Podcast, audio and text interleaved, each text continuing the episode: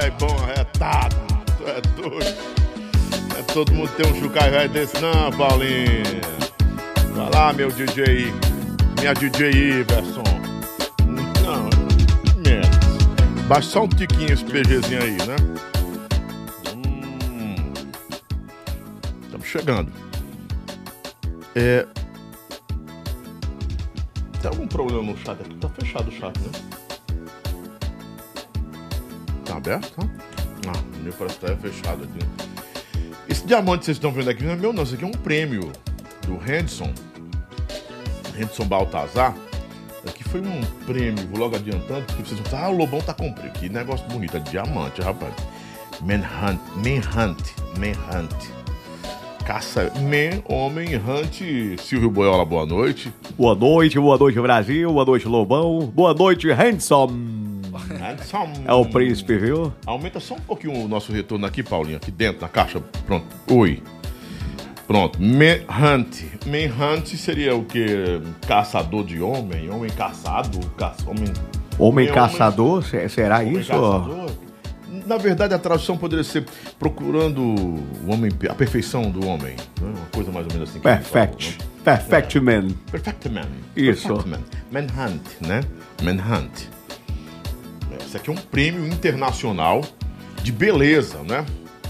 Isso aqui foi na Ásia que ele recebeu. Daqui a pouquinho vai falar sobre isso. Porque a história do Henderson Baltazar, ela se confunde com milagre, com superação, com resiliência, com persistência, com antifragilidade, né? Deve falar dos antifrágeis, estoicismo, tanta coisa, cara, que se, que, que, que se funde, né? Que se eh, anexa a essa história que a gente vai trazer hoje pra vocês e vou colocar aqui, porque o negócio aqui é, é todo mundo que ganha um negócio desse na vida, não, papai, né? Aqui é outro prêmio e é tudo assim no negócio de, de Rapaz, no, é, no diamante, né? Um Negócio de cristal, né, Lobão? Mr. Photogenic, né? Aqui é, é mais um do Manhattan Internacional. É, meio, supermodel, é, é meio, é meio, né? Meio, meio, meio, homem, né? Homem supermodelo, não é isso? Mascu, homem supermodelo, supermodelo masculino, isso, né? 2022, aqui não foi negócio por aí não, que ganha aí nos Tá negócios aí. bem não. quentinho ainda, viu? Saiu do É forno agora. Papai. Aqui Ai, da ai, Ásia, ai. não é brincadeira não. Fora a faixa que o homem já trouxe aqui. É, papai, eu com 50 anos nunca tive uma faixa dessa de beleza, né? Eu tô pegando na faixa do, do cabo aqui, o Mr. Brasil 2021. Cearense.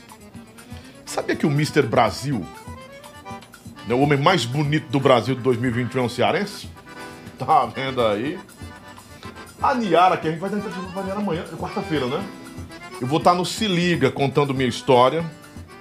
Não sei nem que história é essa que eu vou contar. História do rádio, né? Na verdade, história do rádio. Esses 35, 36 anos de comunicação, rádio, TV, tanta coisa, né? Você vai para o sistema Verdes Mares, Lobão? Eu tive um convite no tempo do saudoso, e o saudoso, saudoso Will Nogueira, eu ia pra, pra, pra rádio, pra 93. Aí eu fiz até um negócio lá com, cap, com o capitão, sabe quem é o capitão, né? Que é um, a sonoplasta mais, mais experimentada do rádio cearense, né? Não é mais, a mais antiga, como de um adulto, não. Das primeiras, né? O capitão lá. E foi, foi muito bom, mas não encaixava, não era, não era meu negócio. Não era a né? sua vibe, né, Não, Lobão? não, não. O negócio era mais livre, né? É, Não, é que eu não, não, que eu não, não que eu não soubesse fazê-lo, mas é porque não, não dava pra mim. Não dava, não. Ah, tava velho também no negócio, não dava. Não. Aí eu, não, rapaz, viu? Não dá pra mim aqui não. Meu negócio é ficar mais solto mesmo, né? Eu só trabalhei CLT uma vez na minha vida, no sistema Meu Norte de Comunicação, pra nunca mais eu trabalhei CLT. Nunca mais. Quis mais não.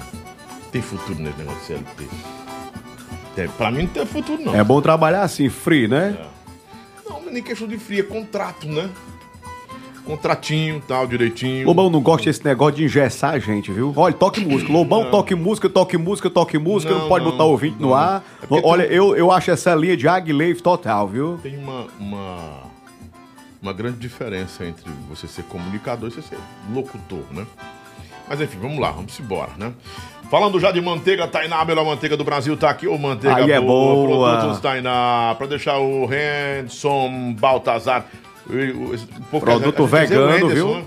É, pega produto vegano. É, top Henderson, show aí, viu? O Hanson é personal training, não é? É personal trainer, não é training não. Training é, o, é, é deve ser a categoria, não? Training é treino, não é? É a categoria trainer. Ele é personal, né? E um dos mais requisitados hoje do Ceará. E vai levar pra casa aqui, ó. Manteiga Tainá. Que manteiga maravilhosa. É uma delícia, viu? Isso aqui é boa, de verdade. Aqui é pra casa do, do Henderson. Oba, inclusive, e ontem, o, ontem eu estava. Olha, ontem, deixa eu falar uma coisa aqui bem rapidinho. Uhum. Eu estava ontem lá no Cometa Supermercados e tinha um, tinha um ponto extra só com os produtos Tainá. Só faltou a tua banana, a bananinha do Lobão. Mas tinha lá o creme de agora alho. Tem, agora tem a bananona. A bananona, né? É. Produtos Tainá, viu, gente? A venda nos melhores supermercados do Ceará. Do Brasil hoje. Isso. Estamos chegando em Sergipe também, do Nordeste. Produtos Tainá. Olha aqui. A manteiga tá aqui e o alho gostoso demais. Esse alho não pode faltar na sua casa. Né? É o creme de alho Tainá. É maravilhoso para fazer um peitinho de frango. Eu que tô na cetogênica e tô na cetosezinha. Né? Agora deu uma diminuída, tô 90% cetose. Mas tá muito bom. Faz dias que eu eu tirei agora só pro sábado experimentar um pouquinho, né, de, de, de açúcar, porque eu tava ficando muito louco já. E aí não dá, né? Minha cetose não era cetose para emagrecer. Minha mãe ela ajuda a emagrecer de qualquer jeito, ela dá uma secada, dá uma secando. Mas outra pizza, olha aí a pizza, João. Depois da bananinha, eu que dei um tapa na beleza, raspei o resto dos cabelos. Doutor Davi queria botar uns cabelos aqui. Eu disse, não, vou botar não. Fiz uma consultoria com várias pessoas, com filhos, com, com tudo que é gente, pai. Mulher que não, bota cabelo não, você vai ficar horrível. Não bote não cabelo, não, fica assim mesmo, tá bom. Já tá velho mesmo. Pra que cabelo? Cabelo tem que, tem que ter o Henderson, que é bonitão, novão. Tá com 19 anos agora, menino. Da, da, do meu, da minha filha mais nova. Olha, Garagem da Pizza também tá com a gente. Muito obrigado, meu compadre Leandro. A Garagem da Pizza tem a melhor pizza de Fortaleza. São duas lojas, uma no Modubim e a outra loja no Montese. E vem a terceira loja aí com mais novidades na melhor pizza do Ceará. Rapaz, o cheiro é bom, Zé. Oh, lapada. Olha aí, Henderson. Você vai... Eita, Henderson. Você vai se acabar nessa calabresa hoje, rapaz. Aí é. Eu adoro linguiça, Lobão. Mais grossa, é, digo. Aqui é só fininha. Né? É defumadinha, muito bom. É tudo de primeira, é garagem da pizza. Vamos chegando aí, gente, vamos chegando, né, pra gente começar. Na verdade, hoje não é um cantor de forró, não é um, um, um artista musical, é uma história de vida maravilhosa, né? E na verdade eu vou aproveitar esses, esse, esse tempo que vou ter com, com o Hanson para conversar sobre isso, sobre a, a, a, a superação, né? Como é que você pode sair de um ponto de sua vida a outro e ainda ter expectativas, ter é, uma prospecção diferente para a vida. Não? Você, você, você tem uma, uma, uma, uma, uma motivação para continuar vivo, mudar sua vida e mudar completamente. Né? E ser resiliente. Cara, tem tanta coisa para a gente conversar hoje com o Henderson que vai ser muito bom, né? Porque a história dele é, é uma das histórias que mais me emocionou quando eu soube. E eu preferi não saber de mais nada. Eu disse, oh, não quero saber de mais nada. Vou descobrir na hora, a gente vai conversar na hora. Eu só quero, não, não quis briefing, não quis nada. Paulinha mandou, minha irmã mandou, né, todo mundo, até a Daiane me deu, olha aqui, eu, não, não, amor, deixa, deixa, deixa. Eu vou, quero conhecer na hora, eu quero na hora. Na hora que eu vou. Porque eu quero me impactar com essa história. Eu quero, eu quero que agregue um valor para a minha vida também, né? E entender que você é, pode mudar na hora que você entende que quer mudar. Como é que a gente pode mudar? De uns dias para cá, eu pensei o seguinte: você tem força. Muita força aí, porque é no vidro ali, deixa bem. Aí fica bom bacaninho. O homem tem força, não tem um braço dessa gosto. Tem o que de braço aí? Uns 40 já? Por aí, por, por aí, aí, tá por vendo? Aí. Mas enfim, vai ser muito bom você acompanhar essa história para você entender que você pode sim mudar. Você pode mudar a sua vida, você pode dar um upgrade na sua vida, você pode fazer o que bem entender na hora que você quiser. Eu estou com 50 anos de idade, resolvi fazer o curso de Direito agora. Já fiz minha redaçãozinha, tudo organizando, tudo direitinho, vou decidir para que, que faculdade eu vou. Eu quero fazer Direito. Botei na minha cabeça que eu quero fazer Direito. Pronto, 5, 6 anos formadinho, passo na prova da OAB. Não tem nada, com 55 anos, 56 anos, estou formado. Não vou me formar para atuar porque eu quero, é só porque eu quero. Quero olhar todos os dias para o diploma para mim, graduei em Direito, cara. Gostei, cheguei, consegui, né? Espero que eu consiga, né? Sendo que eu não desista, mas eu tô no sangue no olho. E, mas uma coisa me motivou a fazer isso. Uma situação na minha vida me motivou a fazer isso. Uma situação que me, me que eu me deparei, eu disse, rapaz, eu vou me preparar. Ainda tenho que me preparar para muita coisa na vida. E a história de hoje vai, vai nos preparar para muita coisa, nos dar muita noção e vai ser muito bom, tá bom? Nós estamos também no oferecimento especial de quem mais, Paulinha? Coloca aí, Paulinha. Levi Ambientações, nosso patrocinador master no 987688908, Levi Ambientações. É bom ir lá, viu? Porque os móveis que a Levi tem, ah, querido. Minha comadre, você não, você não entende, não. Coisa de outro mundo, é muito bom. Um showroom de móveis luxuosos com um preço que você com certeza vai. É, você que cabe no seu bolso, cabe no seu orçamento. Visita a gente, Levi Ambientações, fica ali é, em frente ao shopping Parangaba. Botado na Serrinha naquele dia, mas não tá com Serrinha, não. De Silas Munguba, não. Aliás, Germano Franklin, né? Germano Franklin, né? Quase na frente do shopping Parangaba, tá bom? Nos visite lá. Tem mais alguém aí, Paulinha? Pra gente fazer esse Gary Gary? Dê um like. Chega também, dá um like aqui rapidão, viu? Autoescola Caçula no 3225-0092. Tire sua habilitação na Autoescola Caçula, sempre com o Lobão também. Muito obrigado, Autoescola Caçula. Nosso patrocinador oficial também aqui no nosso programa do Lobão, transmitido pela rede PopSat de rádios e também pela, pelas TVs que daqui a pouco eu coloco, a Paulinha coloca na tela. Esquina do Camarão, muito obrigado ao nosso patrocinador de há um ano com a gente, chegando a um ano, Esquina do Camarão. Muito obrigado, Edson, muito obrigado a doutora Fernanda, ao Luiz, todo mundo que acompanha a gente aí e gosta do nosso programa e sempre está mandando a nossa janta também para cá, né? Esquina do Camarão, melhor camarão do Ceará. E tem mais gente aí para a gente falar? Senão você joga, coloca no, no, meio do programa, né? A doutora Camila Abreu também, que tem uma, uma que tem especialidade em reabilitação oral, estética, odontologia, não é? A doutora Camila Abreu está atendendo você pelo 99751 9954 também está com a gente apoiando o nosso programa. São os apoiadores do nosso programa, não é?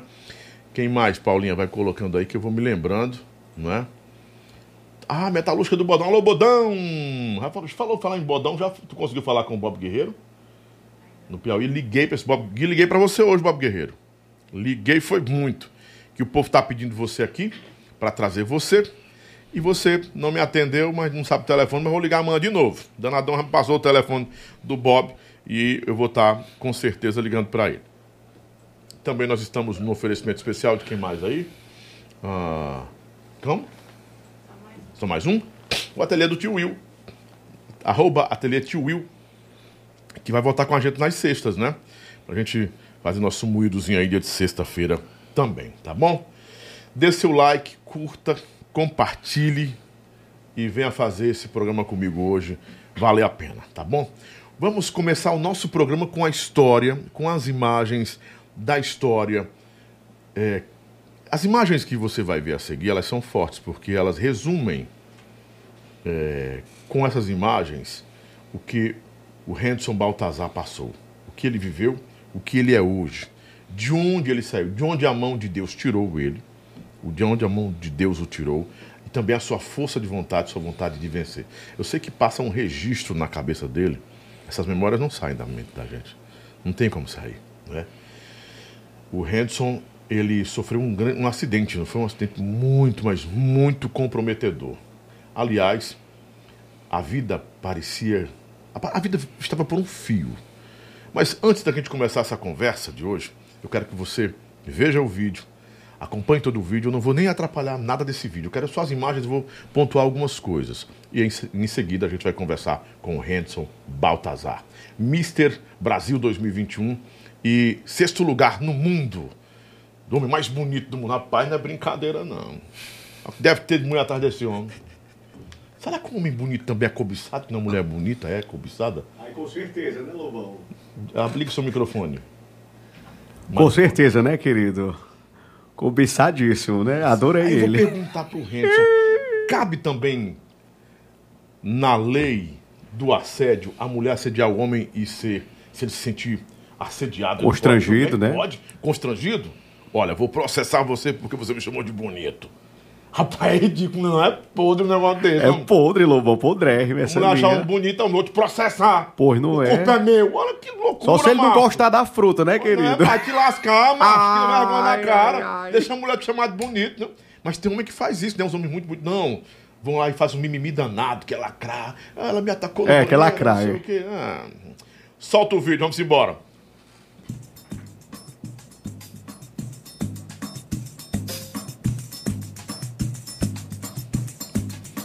Essas imagens, elas formam a linha do tempo do momento talvez mais difícil do Henderson Baltazar. É, esse é o Henderson. Antes de se permitir construir a melhor imagem de si mesmo, a melhor versão de si mesmo, se superar, vencer a dor, enfrentar o desafio de não desistir da vida. Onde foi que o Henderson encontrou forças para lutar? Como foi que ele conseguiu enfrentar toda essa dor? A dor no corpo, a reconstrução do seu corpo, cada passo, cada progresso que viveu, cada dia que acordou e dormiu pensando em vencer, em ser resiliente. Hoje nós vamos conhecer a fundo essa história. A história de um jovem que não se dobrou com os desafios da vida, que não se entregou à morte, que disse sim para a vida, que reconstruiu toda a sua vida, que se olhou no espelho e viu que era capaz de superar o desafio de ser um novo homem, um homem diferente, ter um novo comportamento e usar toda a dor que sentia no corpo em benefício do crescimento do próprio corpo e da superação do próprio desafio que tinha. O Henderson é a lição que nós temos hoje de quem vai ao fundo do poço sai nadando abraçadas desse fundo do poço. Com vocês, senhoras e senhores do Brasil, uma das histórias mais emocionantes que nós vamos ter aqui no nosso programa do Lobão. A história do Mr. Brasil 2021, do sexto homem mais bonito do mundo na Ásia em 2022, Edson Baltazar. Chega aqui, meu irmão. Rapaz, que Satisfação, história, meu irmão. Eu tô, olha, eu tô tremendo com sua história aí, cara. Eu tô motivadíssimo com isso aí, porque assim. Não tem como começar uma conversa com você sem perguntar isso. Onde você encontrou tanta, tanta força para enf enfrentar o que você enfrentou, não entregar os pontos? E. Existem dois Hansons, né? Ou três? Não sei. Tem vários, tem vários. Mas o que o Henderson que enfrentou o acidente, que superou o acidente, que enfrentou a dor, porque você passou por momentos é, é muita dor no corpo. O seu irmão me disse que você tinha dias que gritava de tanta dor, né? E que ninguém, as pessoas diziam assim, ele não vai suportar, ele não vai resistir. Ele eu acho que as pessoas do seu lado, por mais que acreditassem na superação de tudo isso, em ver você vencendo, elas temiam, temiam você desistir e morrer. Porque Sim. não foi fácil. Você pensou em desistir? Primeiramente, é uma satisfação estar, estar aqui com você. É, é um prazer satisfação. conhecer. É, lhe admiro muito como pessoa, Obrigado, como Edson. profissional. E eu fico muito feliz em receber esses convites para falar um pouco da minha história de vida, de superação. Não para se regozijar e para dizer que o meu sofrimento é maior do que o das outras pessoas, mas para comprovar que todo mundo passa por dificuldades E essas dificuldades elas podem ser superadas. Eu superei a minha. E eu estou aqui para convidar as pessoas a superarem a delas. Cara, eu sofri muito, né? Muito mesmo, porque o que aconteceu comigo, como vocês puderam observar nas imagens, você imagina com qualquer pessoa, cara. Menos com você. É verdade. Eu tinha 23 anos de idade, ia completar 24. É, foi dia 23 de fevereiro de 2014. Eu estava no quinto semestre de educação física. Estava ali no auge da juventude. Né? Eu sempre fui um jovem muito prudente. Uhum. Eu estava estagiando em uma, uma, uma academia que a partir do terceiro semestre você já pode começar a estagiar. Né? E eu sempre gostei dessa área de musculação. Também sempre é, fui muito apto a, a, lecionar, sempre tive uma oratória muito boa. Sou ministro da palavra da Igreja Católica, sou da pastoral do batismo, então eu sempre tive essa facilidade de se comunicar. Então, além do, do da área de musculação, de personal trainer, eu também gostaria de, de lecionar em, em escola, universidades, enfim. Então, eu estava trabalhando nessa academia. É, quando aconteceu, não, não quando eu estava lá na academia, mas durante, né? Sim. E aconteceu esse acidente é, em um domingo de noite, né? Que mudou completamente a minha vida.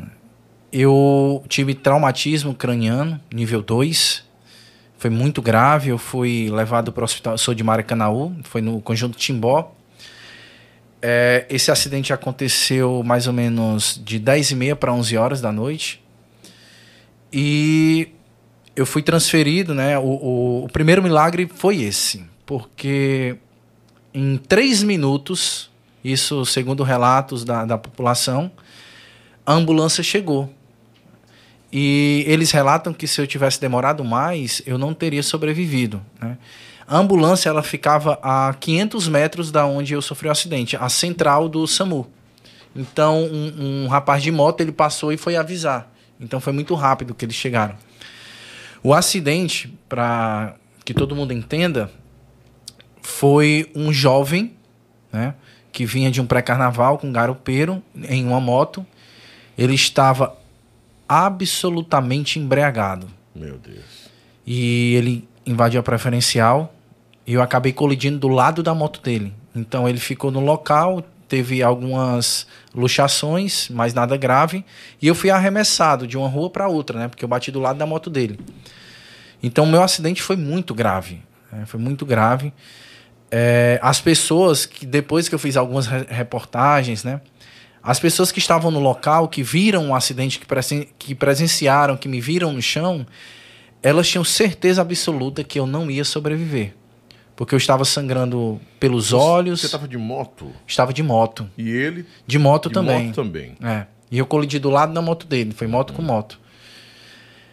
E eu fui arremessado. É, enfim, o acidente foi muito feio.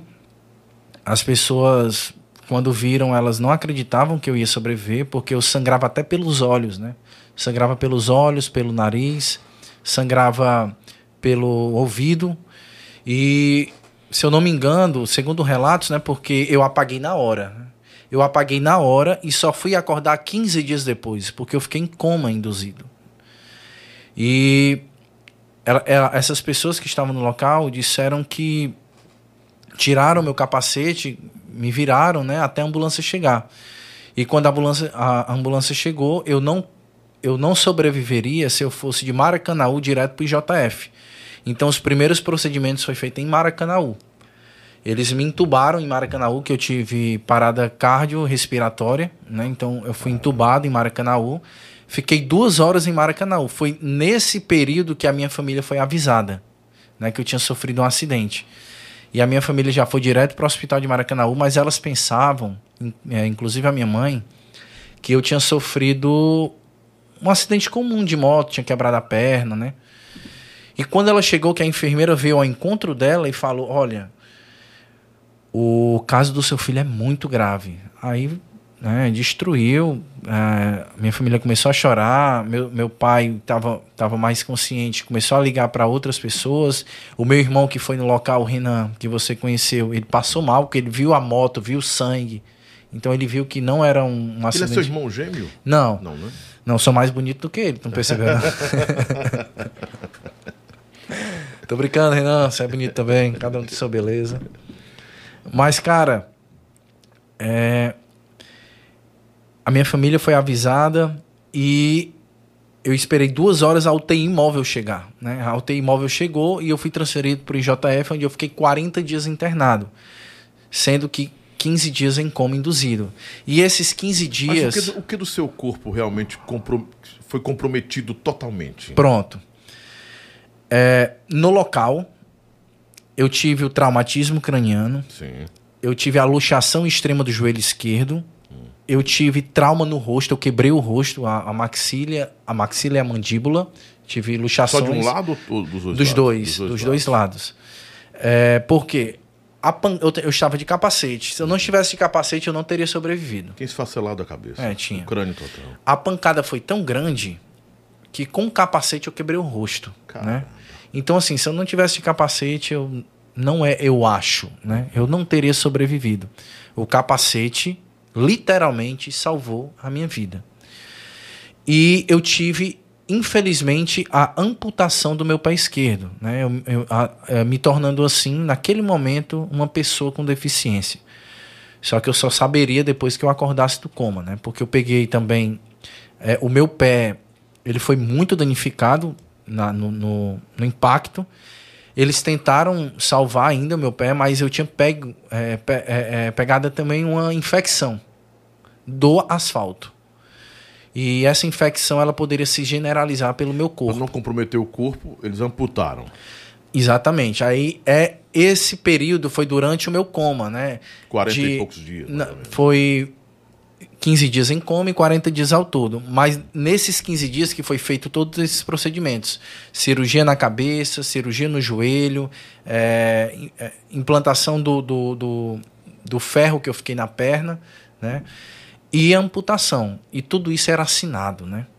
Então você imagina aí os meus pais serem avisados que eles teriam que assinar a amputação do meu membro, né? É, o que eles pensavam que poderia né, acontecer, como é que eu iria reagir depois que eu acordasse, né? Então tudo isso passa pela cabeça, passou pela cabeça deles, né? E como é que eu iria acordar? Porque primeiro as pessoas, a, a minha família fez uma corrente de oração.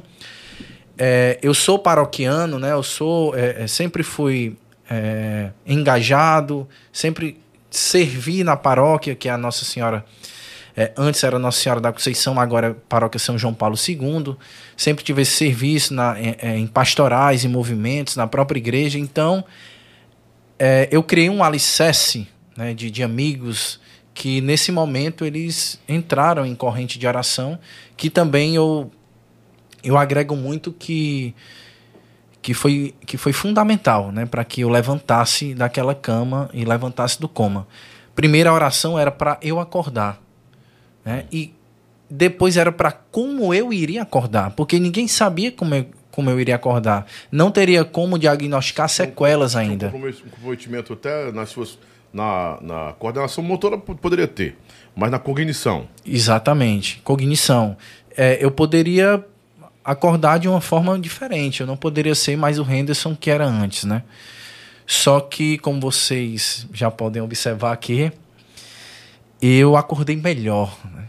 melhor do que eu era antes, porque eu aprendi muitas coisas durante esse processo que me fizeram uma pessoa melhor, me fizeram transformar é, essas essas injustiças, esse sofrimento em lições de vida, porque eu aprendi Você, muita coisa. Assim, falando de, um, de, uma questão, num parâmetro mais espiritualizado, dizer mais espiritual, pronto. Certo. Você teve registros depois de, de algum momento nesse coma? Porque algumas pessoas falam do, do desse EQM, não, eu não sei se é, posso estar falando alguma, alguma coisa fora Sim. de texto aqui, mas enfim. Esse período de coma, algumas pessoas registram que na que em coma é, tiveram uma expansão de consciência, é, se sentiram em outro local, que ouviam as pessoas, né? Eu tive um caso com meu pai. Meu pai estava em coma e assim, do, em um dos últimos momentos eu senti, ele estava totalmente imobilizado, imóvel mesmo. Uhum. Mas quando eu comecei a orar por ele, eu toquei no peito dele e eu senti alguns movimentos e a mão também, tanto que me deu esperança de que ele podia estar voltando. Mas eu falei algumas palavras para ele que eu senti uma, uma, um sinal de aprovação. É como se ele estivesse sabendo de tudo que estava acontecendo ali, mas ele não podia não podia dar um, É. se mover, não podia dar um sinal de nada, né? Mas naquele momento eu, eu entendi que ele estava me ouvindo, né? Você teve essa sensação também ali? Tem essas recordações, tem essas memórias de tudo que se passava ao seu redor? Ou você estava apagado completamente? Pronto. Como é que foi a minha experiência no coma? Tem vários relatos, Sim. mas a minha eu atribuo muito a Deus. A minha experiência no coma, Deus me preparou para que quando eu acordasse, eu não sofresse. Eu vou te dizer como é que foi. No coma, você, por exemplo, você sonha, certo? E diariamente você sonha. Você acorda, você sabe o que sonhou, lembra até dos detalhes, mas você não sabe distinguir o tempo. Se foi um minuto, se foi duas horas, se foi um dia, você não consegue. Não é verdade? Sim, sim. Pronto. No coma, não. No coma era uma hora, um dia, dois dias. Eu sabia o tempo. Era como, era, era como se eu não tivesse em coma. Eu vou logo lá pra frente, depois eu volto.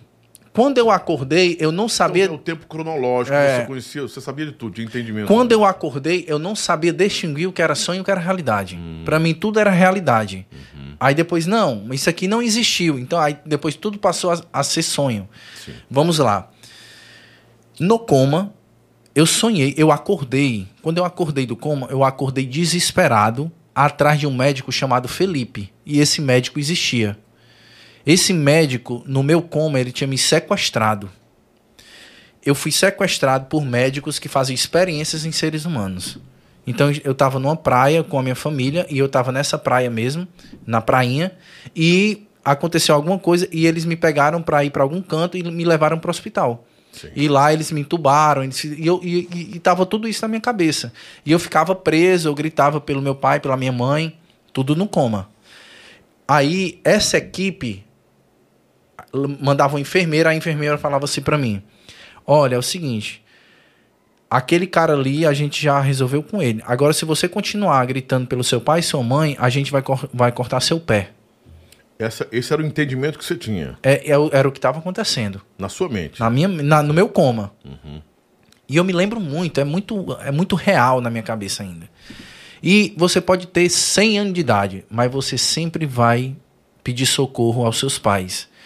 E eu continuava. Eu não acreditava que aquilo era possível, é, só porque eu estava gritando pelos meus pais ela cortar meu pé.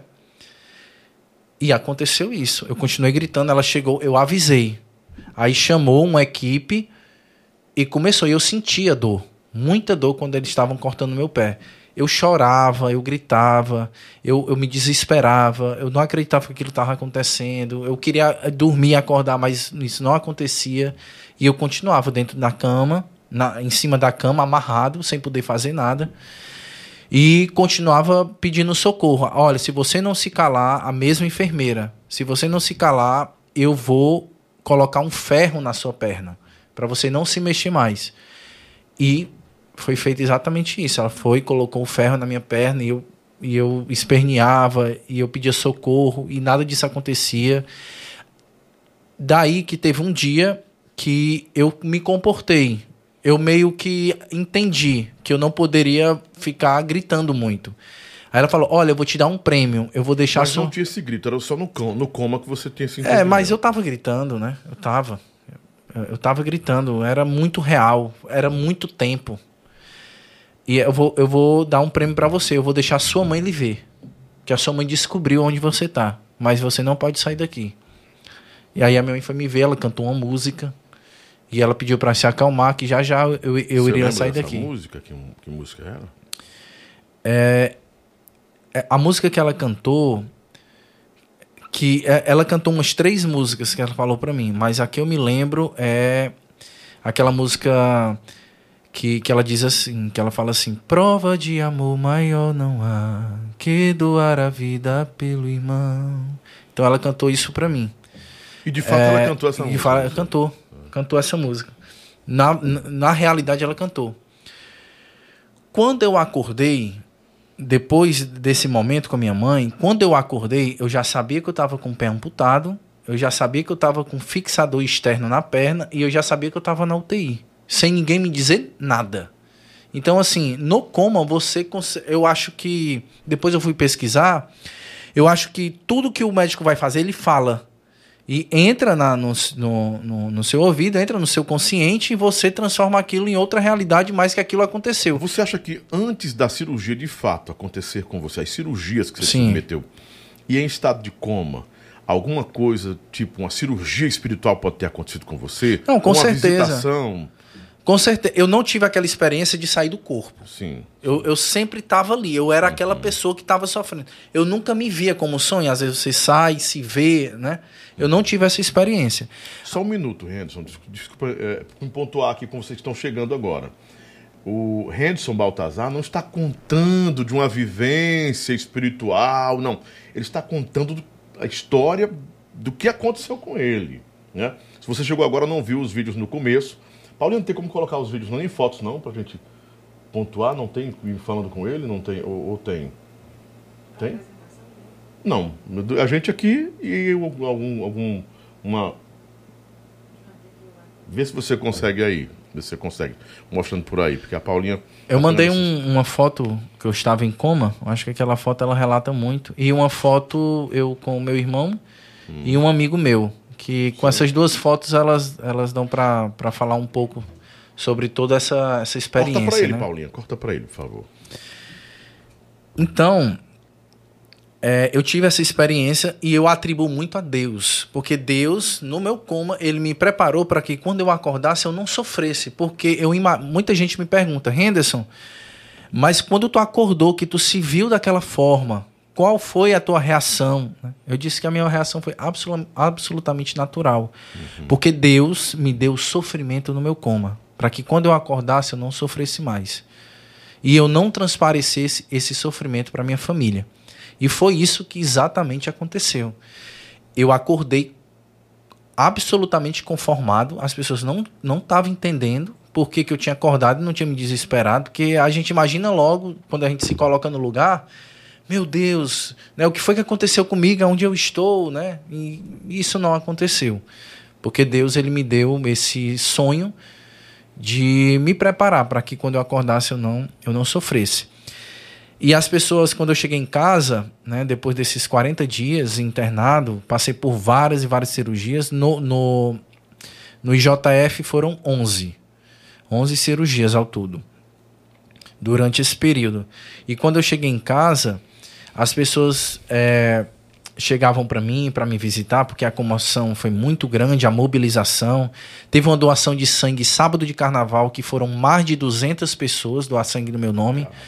Eu precisei de três bolsas de sangue, mas esse ato salvou a vida de muita gente, né?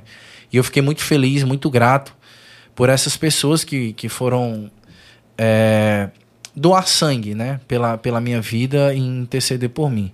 E deu certo, né, cara? Deu certo porque eu tô aqui com o sangue dessas pessoas, literalmente, é, no meu corpo. E eu sou absolutamente grato. E quando eu cheguei em casa, muita gente, e muita isso é gente é algo. perguntando aqui, cada ah. pergunta, eu tô dando a filtrada primeiro, gente. Eu vou fazer a pergunta de cada um de vocês, por favor, mas eu tô dando uma filtrada primeiro, né? Vocês mas... estão chegando, não vão se precipitando, não, porque vai com calma para entender a história do Henderson. Então vamos lá, continuando. É... Cara, eu gostei desse ângulo aqui. Fiquei bonito, né, desse ângulo. Ó. Você ficou narcisista?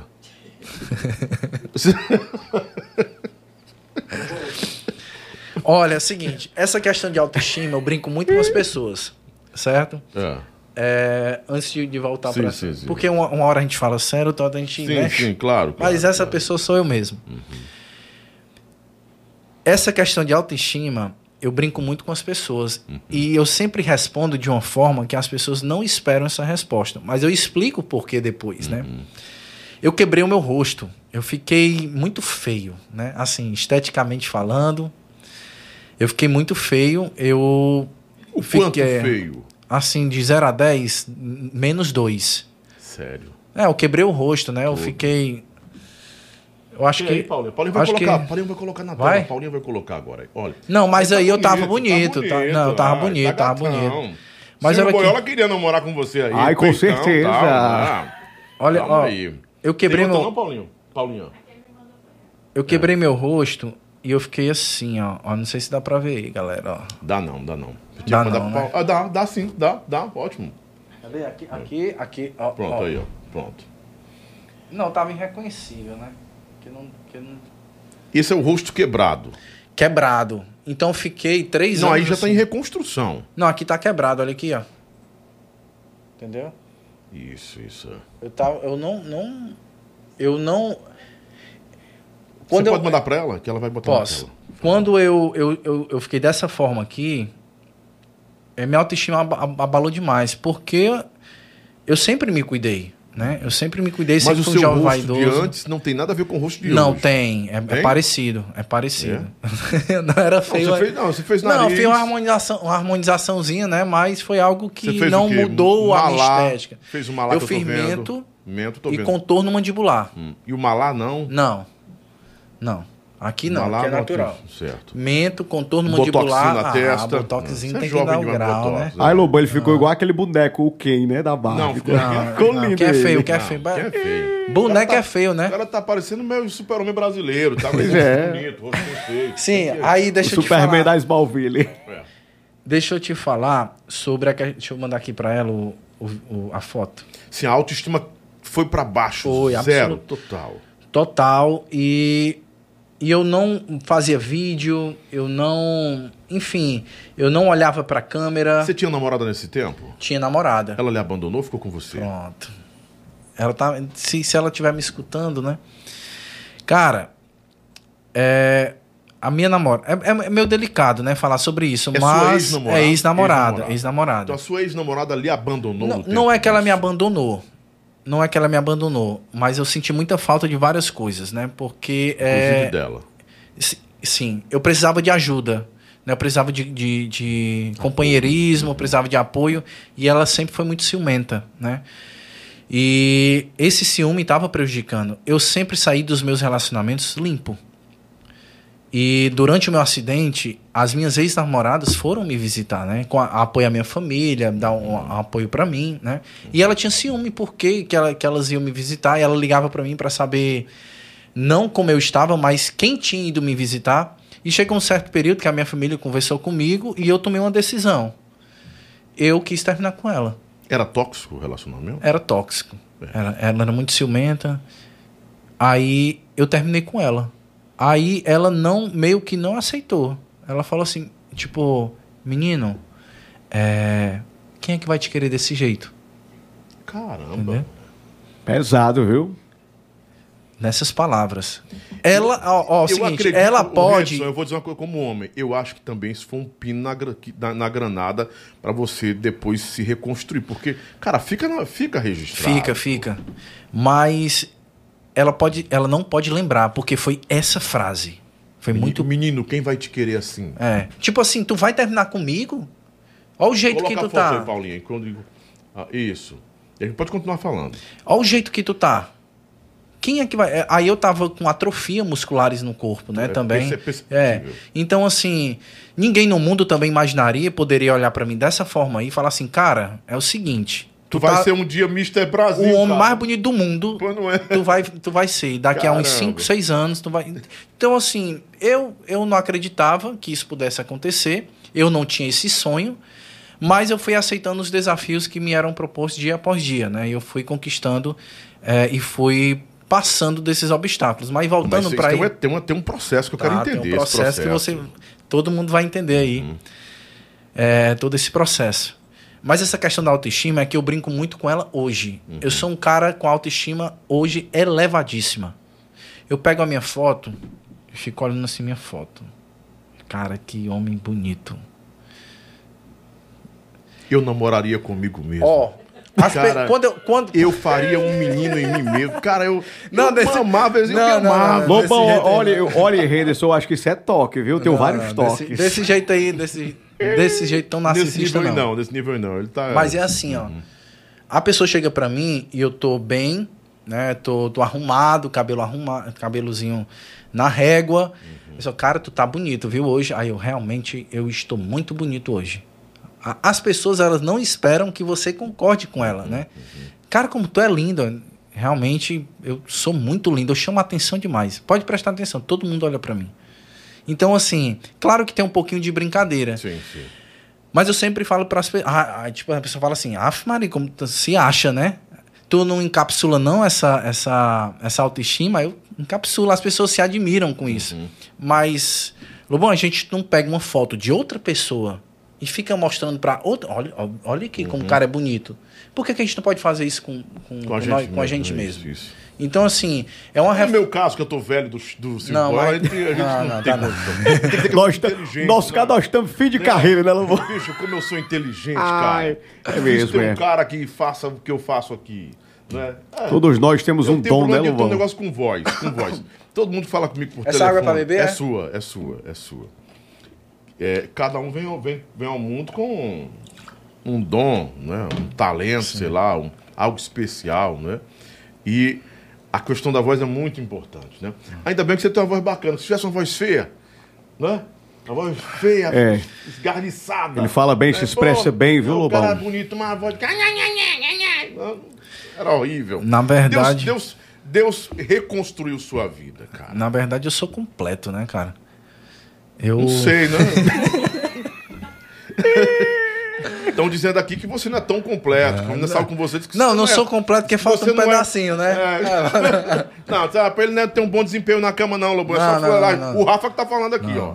O Rafa lá do Rafa. Ele é bonitão, tá, mas na hora H ele é o tanquinho que não funciona, Lobão. Que adianta? Eu não, sei, eu Essa não parte sei. aí não, não concordo, não. Essa parte não tá lhe comprometendo ainda, não, né? Não, não, não, não. Rafa Bastos, um abraço, Rafa, muito obrigado a todo mundo. Foi ele que indicou aqui trazer você. O Rafa é gente boa demais, um super designer. Que indicou também trazer o cantor da Sonho Louvor, mas o cantor tá muito ocupado, tem uma agenda mais ocupada do que o Roberto Carlos, velho.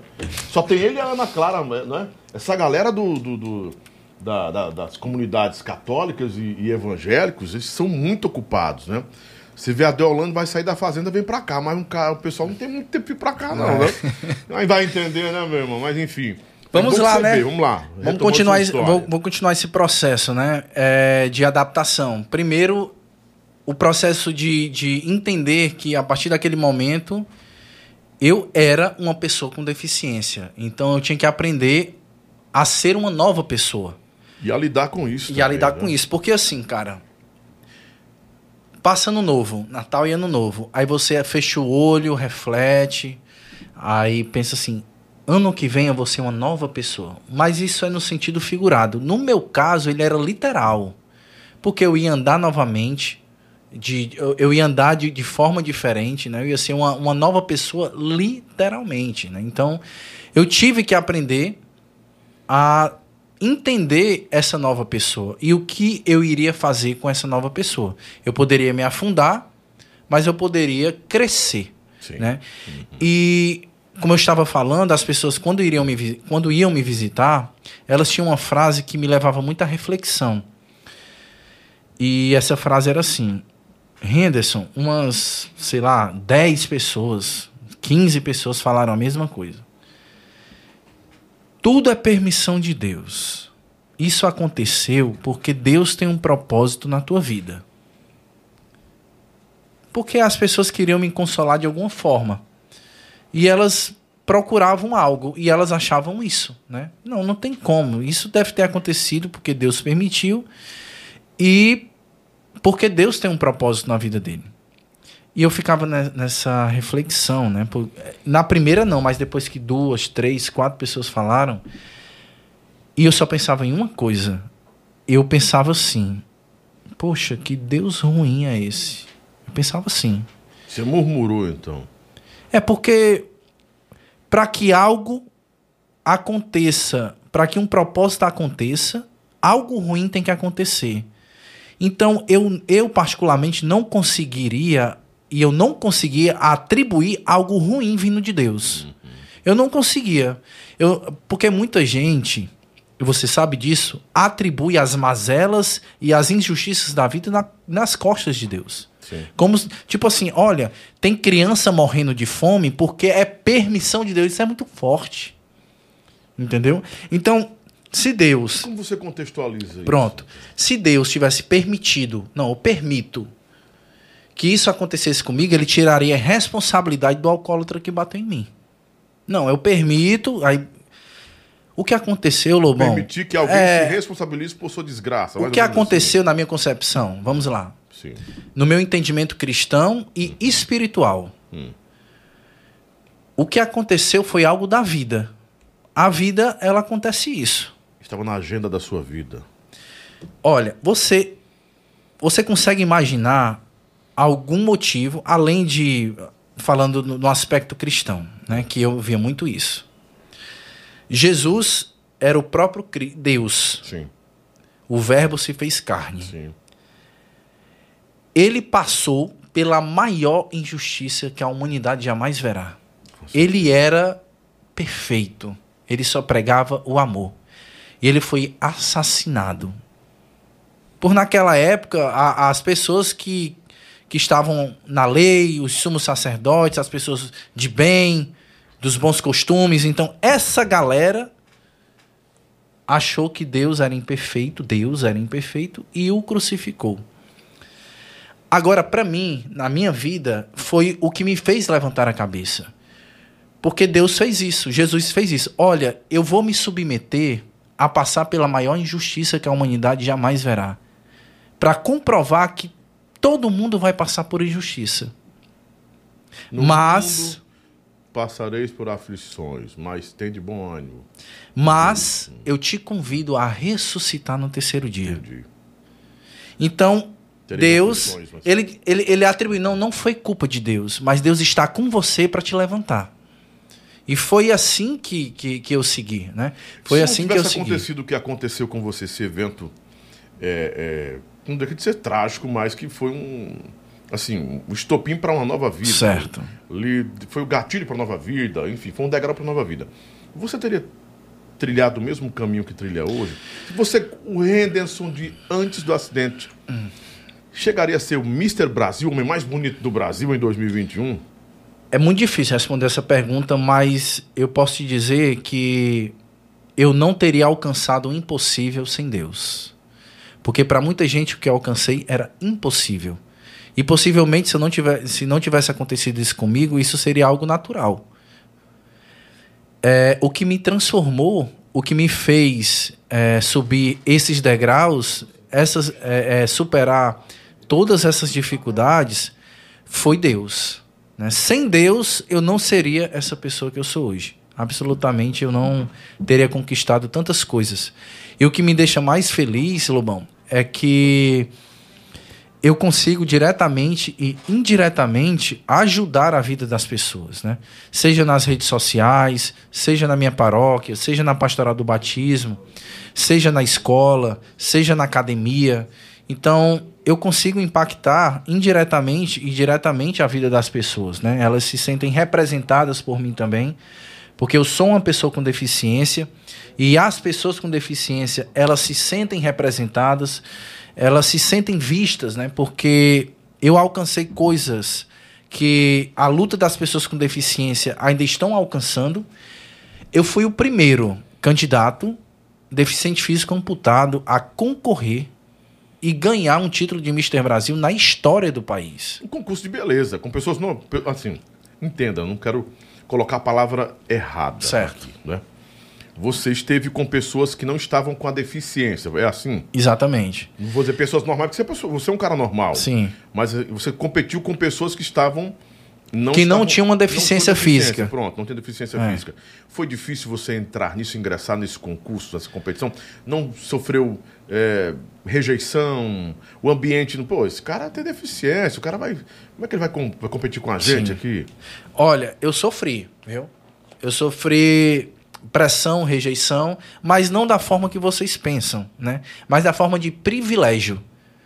Eu sofri essa, essa pressão das pessoas acharem que por conta de eu ser uma pessoa com deficiência, eu seria privilegiado. E eu fiquei sabendo de uma pessoa especificamente que falou isso, e eu consegui falar com ela. E eu falei assim para ela. Tipo uma compaixão. É, não, vamos, vamos dar, né? Eu falei assim: vamos supor que eu seja privilegiado e você se doeu com isso. Você gostaria desse privilégio? Eu perguntei para ele se ele gostaria desse privilégio, né, de passar pelo que eu passei para ter esse privilégio em concurso de beleza. Então, assim, as pessoas queriam lançar por sobre seus ombros uma, um vitimismo. Ah, Exatamente. Ele tá aí, ele foi vítima. E uma coisa que eu fiz tanto no nacional quanto no internacional, foi de estar junto com os candidatos e concorrer de igual para igual. Eu não queria. Claro que nós, pessoas com deficiência, a gente tem que ter. É, é, não, não privilégios, mas adaptações. Né? Sim, sim. Porque a gente não tem. O correto não é a gente se adaptar ao mundo, é o mundo se adaptar a nós. Né? Então, a gente precisa de, de, de, adaptação, de acesso, né? para construirmos né? É, mais acessos e menos barreiras. Né? Então, essa minha participação, ela provou né? que nós, pessoas com deficiência, podemos estar onde a gente quiser, independente de vitória ou derrota. E eu provei que podemos e ainda sair vitorioso. O ex-BBB também, que ficou paraplégico... Fernando Fernandes? Fernando Fernandes, Fernandes né? Também é um grande exemplo de superação, grande né? exemplo. de resiliência. Né? E, e tem coisas que, que é muito importante abordar sobre essa questão do preconceito, já que a gente está é, a gente está agora né, nesse tema, né? Uhum. É, falando um pouco da minha participação, eu, eu, eu ganhei o concurso, eu ganhei o melhor corpo do Mister Brasil, sendo uma pessoa com deficiência. E se alguém acha que eu tive algum privilégio, eu já falei até para as pessoas. É só olhar as fotos de todos os candidatos. E isso foi também que o júri é, falou para mim: olha, se alguém achar que você teve algum privilégio, é só você colocar todas as fotos dos candidatos. Você ganhou porque você teve este mérito, né? E eu não matava um leão, mas dois leões por dia para chegar, não no nível, né? Porque eu estava além do nível dos candidatos Quais eram de corpo. os quesitos, os quesitos principais? O, os quesitos de um concurso de beleza, tanto Mister como, como Miss, é porque assim, o Mister e a Miss são embaixadores da beleza masculina. Hum. E essa beleza não é só estética corporal ou facial, não é só Sim. o que tem por fora, mas o seu conteúdo, a sua oratória, o que você tem a agregar. Você tem que ser um exemplo de homem, né? Você tem que ser uma, uma pessoa obediente aos seus pais, você tem que ser multiplicador de pautas e, e informações importantes, você tem que estar engajado em projetos sociais, ou seja, você como figura de homem, você tem que ser exemplo, exemplo para outros homens. Então você é um embaixador da beleza masculina. Ah, então o formato é só beleza, um. Não, porque se fosse só beleza, você mandava uma foto, né? Uhum. Então tem a passarela, tem a, a, forma que você se veste, tem a forma da oratória, né? tem o jeito que você se comporta o, o jeito que você trata as pessoas, a sua história de vida. Então, tudo isso conta é, para um concurso de beleza. Então, os quesitos é esse. E a, e a questão do, dos quesitos é, de estética é você ter uma beleza corporal simétrica, você tem ter, ter um, um, um, o peitoral, você ter. É, é, um abdômen definido, você tem que ter as pernas coniventes com, com o tronco, Pronto, né? Tá então, a imagem, foram os seus concorrentes. Pronto, aí meus concorrentes. Então, eu estava no nível na, é, na verdade, não no nível, né? Porque eu ganhei o melhor corpo. Eu estava com a simetria melhor, né? Tanto de membros inferiores quanto de superior, né? Aí tem baianos, paraibanos. É, aí, aí foi o Nordeste. Nordeste aí, Nordeste. aí foi a turma do Nordeste. Uhum. Mas foi, foi uma experiência incrível, cara. Uma experiência incrível. Você desbancou essa, esses que são três, cinco. Não, nove? foram 40 candidatos. 40 né? candidatos. Ao todo. Porque além de, de estados, teve alguns municípios também representativos, representados, uhum. e teve também pontos turísticos, né? Então foram ao todo 40 candidatos. E é isso aí. Como foi, como foi que você é, ingressou nesse concurso? Pronto, foi, pela. A minha namorada, a atual, a Yasmin, uhum. ela já foi Miss. Uhum. E ela foi a minha grande incentivadora a participar de concurso de beleza. Sim. Porque ela achava que eu poderia agregar muito em concurso de beleza. Com esse holofote, eu poderia falar, por exemplo, sobre o capacitismo. Você sabe o que é o capacitismo? Quero entender agora. O capacitismo é um termo, não é novo, mas ele ainda, é, é, ele ainda está sendo é, é, falado, conversado, para as pessoas entenderem o que é o capacitismo e não utilizá-lo. O capacitismo é o preconceito contra pessoas com deficiência. O preconceito, literalmente, contra as pessoas com deficiência. E o termo correto também é pessoa com deficiência. Sim. Porque não é, é, especiais, portadores de, de, de, necessidades especiais, é o portador de deficiência. Quando falam. Isso, isso é capacitismo também, de falar sobre isso. É um eu imagino. É um preconceito, é, é um preconceito social? É um preconceito social porque a gente utiliza diariamente, hum. mesmo sem saber. Quantas vezes tu chamou alguém e a pessoa não escutou, tu chamou ela de surda ou moca? Lula sofre de capacitismo? ah, por dedo. Uma deficiência. Não, não, não, não. A, a, capacitismo. Não, né? o capacitismo é o preconceito. Não, ele só deve sofrer. Sofre. É, quando, dele, por exemplo, quando você chama o, o, o atual presidente de retardado, por exemplo. É capacitismo. É capacitismo, porque você coloca as pessoas com deficiência. É, porque você coloca as pessoas com deficiência, com déficit intelectual, na mesma conta do presidente. Tipo assim, para você xingar o presidente, você usa uma deficiência de pessoas que têm filho que tem deficiência intelectual. Por exemplo, cara, eu te chamei duas vezes, tu é surdo? Como se as pessoas que não escutassem não fossem capazes de se comunicar. É isso, pô. Neurodivergência. Como assim? Neurodivergência. Sim, sim. É, neurodivergência porque assim, Ei, tu é burro, tu é surdo, como eu não sou. É, quando você não, quando você não enxerga, você chama de cego. Bem, Termos populares em terra de cego, quem tem olho é rei. Ou para você chamar alguém de preguiçoso, você chama João sem braço. Uhum. E já imaginou uma pessoa que não tem um braço? E para você xingar alguém, chamar de preguiçoso, chama você de João sem braço. Então, várias pessoas que, tem que não têm braço, uhum. elas podem se sentir ofendidas. Uhum. E o preconceito também, que eu, é, é, isso é capacitismo, que a gente usa, outro, tem o capacitismo recreativo também, que é você usar a deficiência para fazer piada. É entendeu? É lento que nem uma. Tá, é lento que nem não sei o quê. Pode assim, cara. Assim, é, eu, eu posso, né, não é poder de fala, poder, não, mas é muito diferente eu que tenho uma deficiência falar sobre alguma piada sobre a minha deficiência do que a pessoa que não tem falar sobre mim. Então, eu posso me atingir com isso. E para que isso não exista, é melhor não utilizar, entendeu? Op, a, a, a opção é não utilizar. Então, nós também falamos sobre isso. Eu não tenho problema, mas pessoas têm com isso. As pessoas que têm até o problema com autoestima, elas não gostam de serem comparadas ou de alguém xingar alguém chamando a deficiência que ela, que ela tem. É, e o preconceito que eu sofro né, é pelas pessoas acharem que, pela minha aparência, eu não sou uma pessoa com deficiência. Isso é, é muito ruim para mim. Até hoje eu sofro com isso diariamente.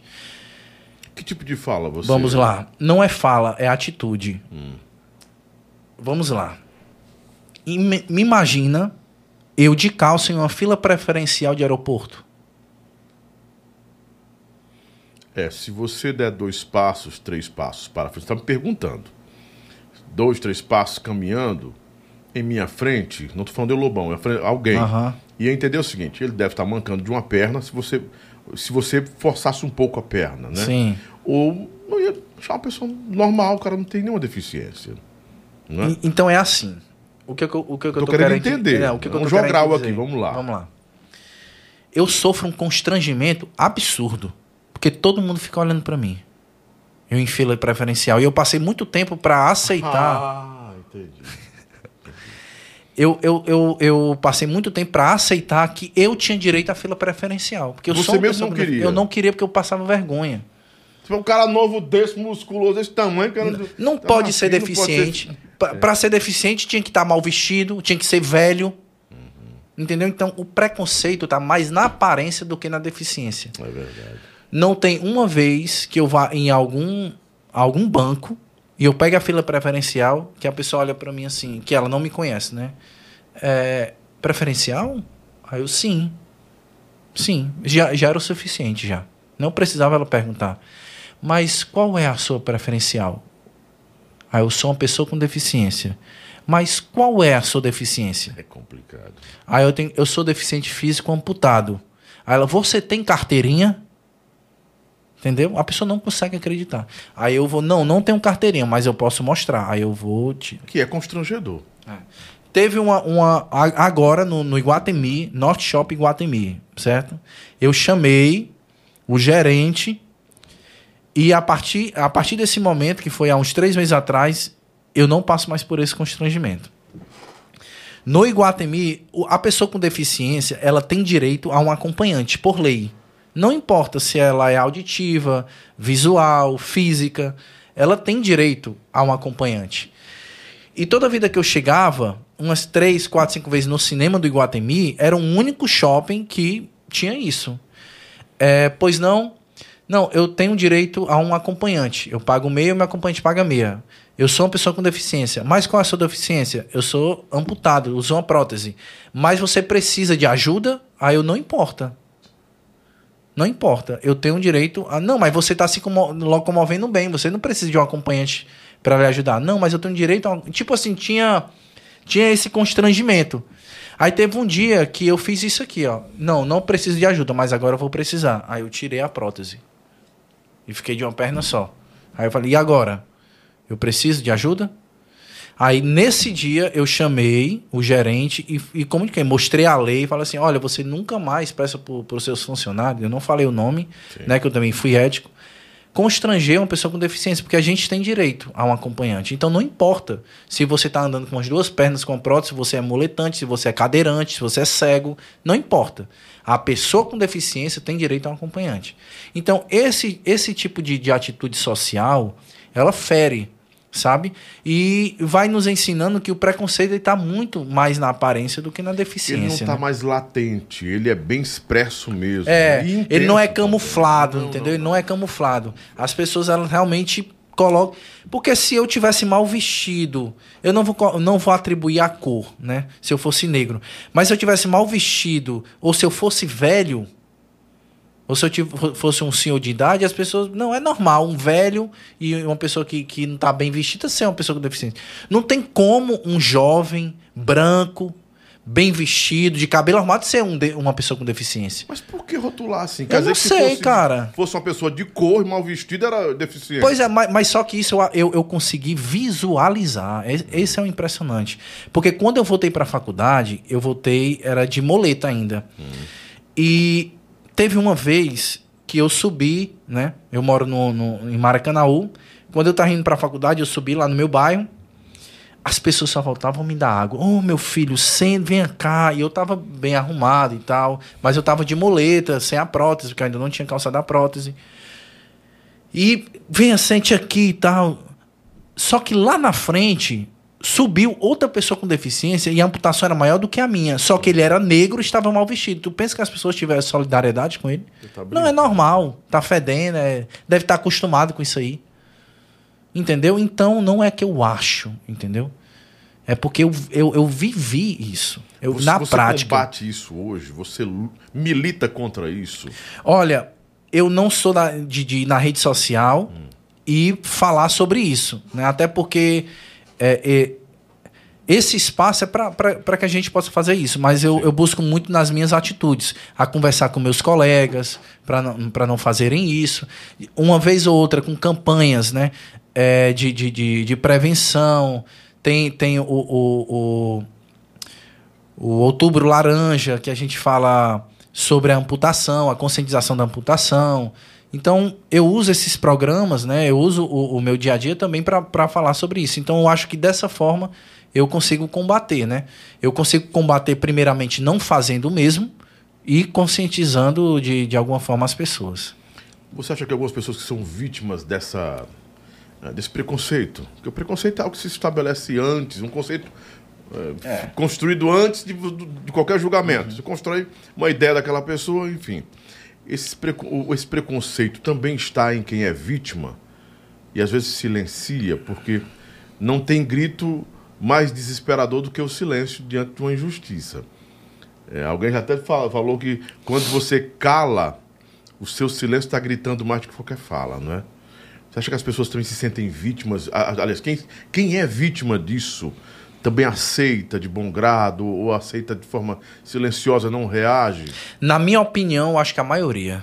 Não reage. Não reage. Eu acho que a maioria. Por que se sente constrangido? Talvez? É, eu acho que ela, elas, elas se sentem. Sempre dói nelas, uhum. mas, mas elas sempre esperam pessoas é, mais populares, porque ela acha que por ela ser uma pessoa comum, ela não vai ter. não vai não As pessoas não vão escutar ela, porque eu tenho certeza que muitas dessas pessoas passam isso diariamente, né, esse preconceito é, contra a, a, a sua deficiência né, de, de, de, locomoção ou intelectual, né? Tem um, um tem um, um, uma pessoa que eu sigo que é o Ivan. Ele tem ele tem ele é autista, né? Ele é uma pessoa com autismo. E o jeito que ele fala é muito lento e as pessoas zombam do jeito que ele fala. Acho que é o Ivan, é um, é um influencer que tem muitos seguidores. É. Que estava explicando um dia desse sobre é, eu acho que você quem é esse cara, você é um menino. Muito, fala bem lento. É. É muito inteligente. Muito inteligente. Muito inteligente. Ele teve paralisia, né? Uhum. Então, assim, ele tem um, uma, uma, dificuldade de andar, mas esse agregado dele, né, essa força de vontade dele, levanta muitas pessoas que têm a mesma deficiência ou piores, né? Não, não sei se. Eu ainda estou aprendendo, não sei se tem uma deficiência pior do que a outra, né? Uhum. Mas cada um. Na verdade, cara, todo mundo tem uma deficiência todo mundo tem, tem um déficit, né? E, e a gente tem que aprender a conviver com, com essas deficiências, né? E a gente tem que aprender a, a viver com essas deficiências. E eu acho que é isso que, que me move até hoje, que me fez chegar aonde eu cheguei, porque eu amo saber que pelo que eu passei, pelo que eu superei, as pessoas conseguem se motivar é muito importante as pessoas me conhecerem, Lobão, porque me entenda. Hoje, muita gente me admira pelo que eu superei. Sim. Mas eu poderia, poderia ser uma pessoa ruim. Eu poderia ser uma pessoa ruim. Mas só pelo fato de, de eu ter superado algo, a pessoa me admira. E eu quero também que as pessoas me conheçam para admirar a pessoa que eu sou. Isso também é capacitismo, você sabia? Hum. É, exemplo de superação, pronto. Você é um exemplo. Mas, mas quem é que, quem você é? Né? Por exemplo, a, as Paralimpíadas. As Paralimpíadas, todo mundo ali é um exemplo de superação. Mas quando você coloca isso só como exemplo de superação, você tira o mérito daquelas pessoas chegarem até ali. Né? Aquelas pessoas são pai de família, são filhos, são pessoas trabalhadoras. E quando você coloca como exemplo de superação, exemplos, não, não é que você não diga isso, mas quando você só encaixa aquela pessoa e atribui, olha, você é um exemplo de superação, pronto. Mas você poderia ser um idiota, você poderia ser desobediente aos seus Sim. pais, você não pode, não, enfim. Então é importante que a gente conheça as pessoas, né? E a gente não é, é, e a gente não admire simplesmente pelo fato dela ter superado algo, porque na verdade todo mundo supera alguma coisa todos os dias, né? Mas o que eu faço é pegar essa superação transformar a minha vida e conseguir diretamente transformar, transformar ainda mais a vida das pessoas. Teve um exemplo, cara, que esse exemplo foi muito forte para mim. Eu fui fazer a manutenção da minha prótese e tinha uma mãe com um filho. E esse filho tinha dois anos de idade. É João o nome dele. Eu entrei, fui fazer a minha manutenção e ela estava do lado de fora com o filho dela. Aí ela viu entrando, estava de, de, de, de short, e ela pediu para ver meu Instagram. Quando eu voltei, ela me abraçou e começou a chorar. E eu não estava entendendo. E a, as recepcionistas começaram a, a se emocionar também. E depois eu perguntei para ela, né? Depois que ela me abraçou e tal. É, aí eu perguntei o que foi que aconteceu. Aí ela pegou e falou assim: Olha, eu olhei para você, olhei para sua vida, olhei um pouco seu Instagram. Eu estava muito preocupada com o futuro do meu filho que ele tinha mais ou menos a mesma, a mesma amputação do que eu. E eu percebi e comprovei que meu filho ele pode ser o que ele quiser. Ele pode ser professor, ele pode ser personal trainer, ele médico. pode ser modelo, médico, ele pode ser o que ele quiser. Vendo a sua vida, eu vi que meu filho ele pode ser o que ele quiser. Então, diretamente, eu consegui, só em eu entrar e sair de um estabelecimento, eu consegui é, transformar o pensamento de uma mãe para com o filho, né? Então, isso me motiva, isso me deixa feliz, isso me faz suportar as dores que eu sofro diariamente, porque dói, cara. Dói, dói. A prótese, ela, ela, ela me machuca. Aí é você agora, essa imagem é você hoje. Sou eu sem a prótese. Essa aí foi a campanha que eu fiz para ir para o concurso internacional, o Manhunt International, onde eu ganhei o título de, de homem mais fotogênico do planeta, que foi é, é essa plaqueta, e o top 6, né? Que foi essa outra aqui. É, aqui tá o, é o cara mais foto, o homem mais fotogênico. É, segunda a franquia Manhunt. Segunda franquia Manhunt. É. Essa franquia é uma das franquias mais sérias do mundo. É, né? Ela é a primeira, ela é a, primeira. pioneira. Ela foi o, ela é a primeira franquia que faz concurso de beleza. Então ela é a mais Você antiga. Você ganhou uma grana boa com esse negócio aqui. Você é um homem que, mais fotogênico do mundo, segundo Olha, é o seguinte, eu, tra eu trabalho só por esporte, né? Hum. Mas é, dinheiro eu tenho um. tá que nem o DJ Ives. DJ Ives, não, cara, o trabalho, dinheiro não é o problema, mas é só o propósito agora. É só pra... Olha, é o seguinte, o concurso diretamente ele não te dá grana, mas ele abre muitas portas, né? Moleque de muitas é, teve, é, por exemplo, depois que eu ganhei o Mister Brasil, eu comecei a trabalhar pela primeira vez como modelo profissional. Uhum. E foi um avanço também. Eu fui contratado para ser modelo exclusivo de uma marca, a Blink Class. Blink Class, uhum. um grande abraço para vocês, Daniel.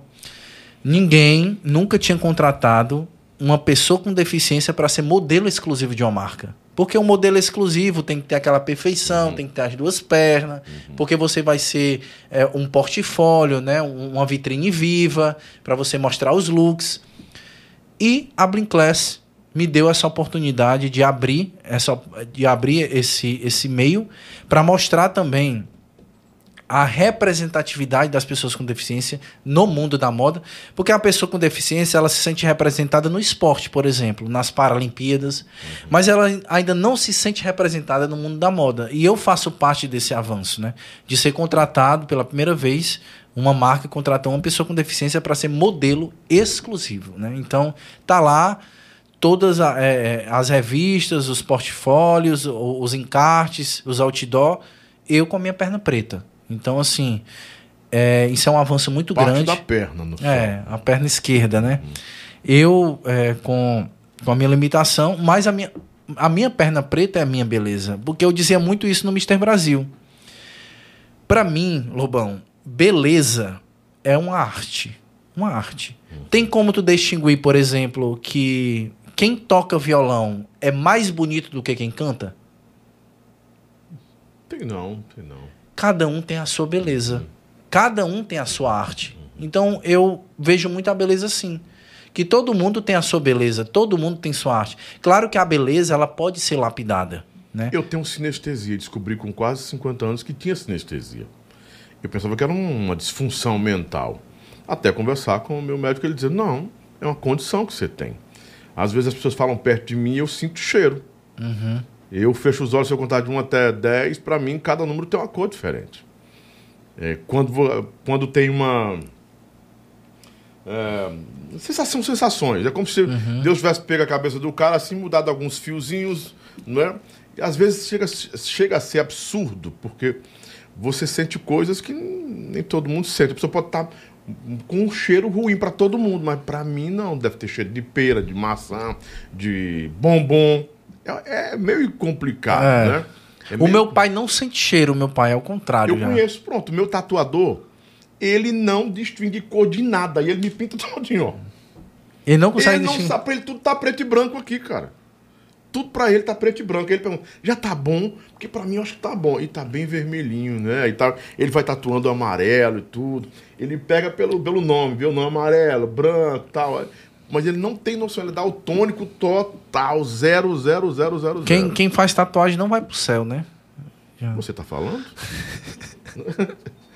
eu, eu, sabia que ah, você era o mais bonito do mundo, mas não, não Jesus Cristo. Quando foi que você ressuscitou mesmo, Jesus? Pelo amor de Deus. É a segunda ah, vinda já? Rapaz, a, a segunda advento? A minha mãe que fala isso, né? Então é, a, a gente tem que respeitar, né?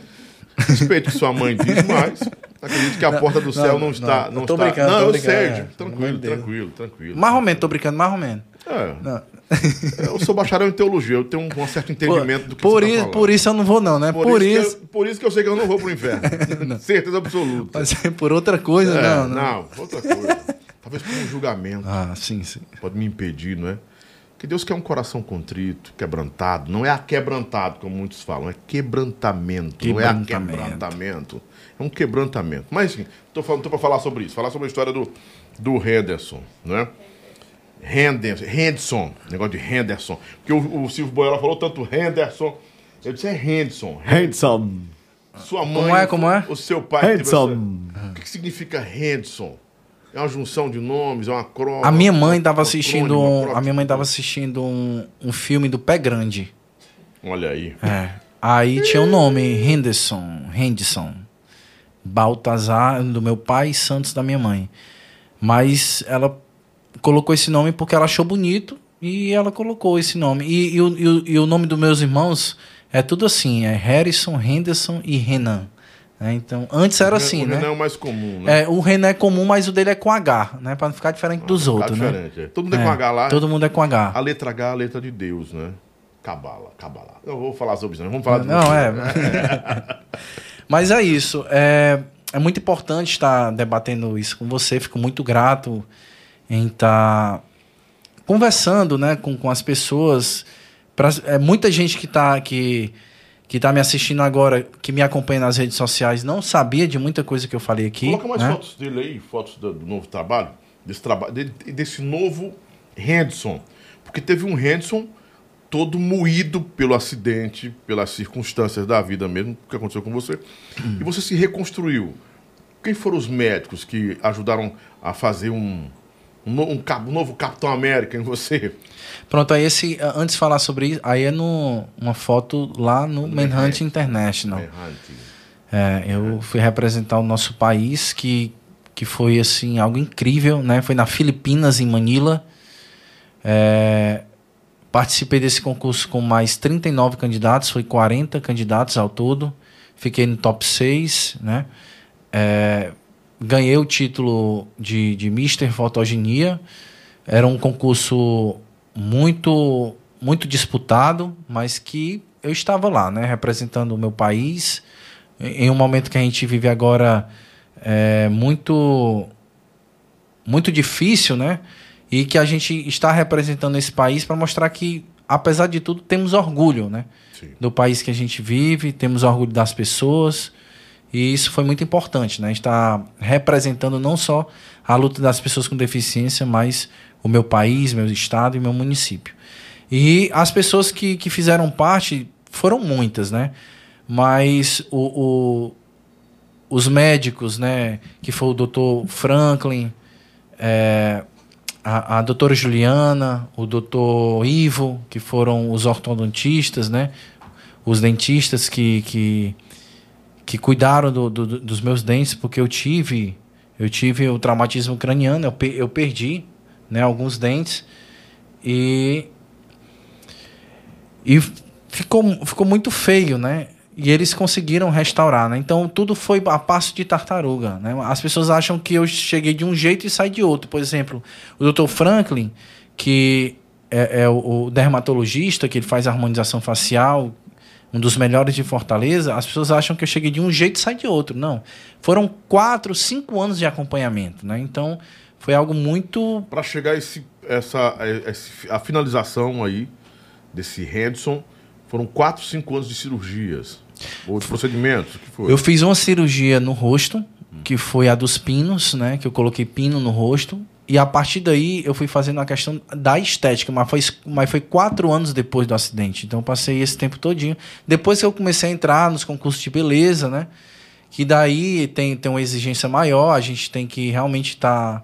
O Dr. Franklin disse que ele lapidou a minha beleza, né? Ele não me transformou em outra pessoa, ele só deixou eu na minha melhor versão. Então ele fala: olha, eu tô te deixando na sua melhor versão.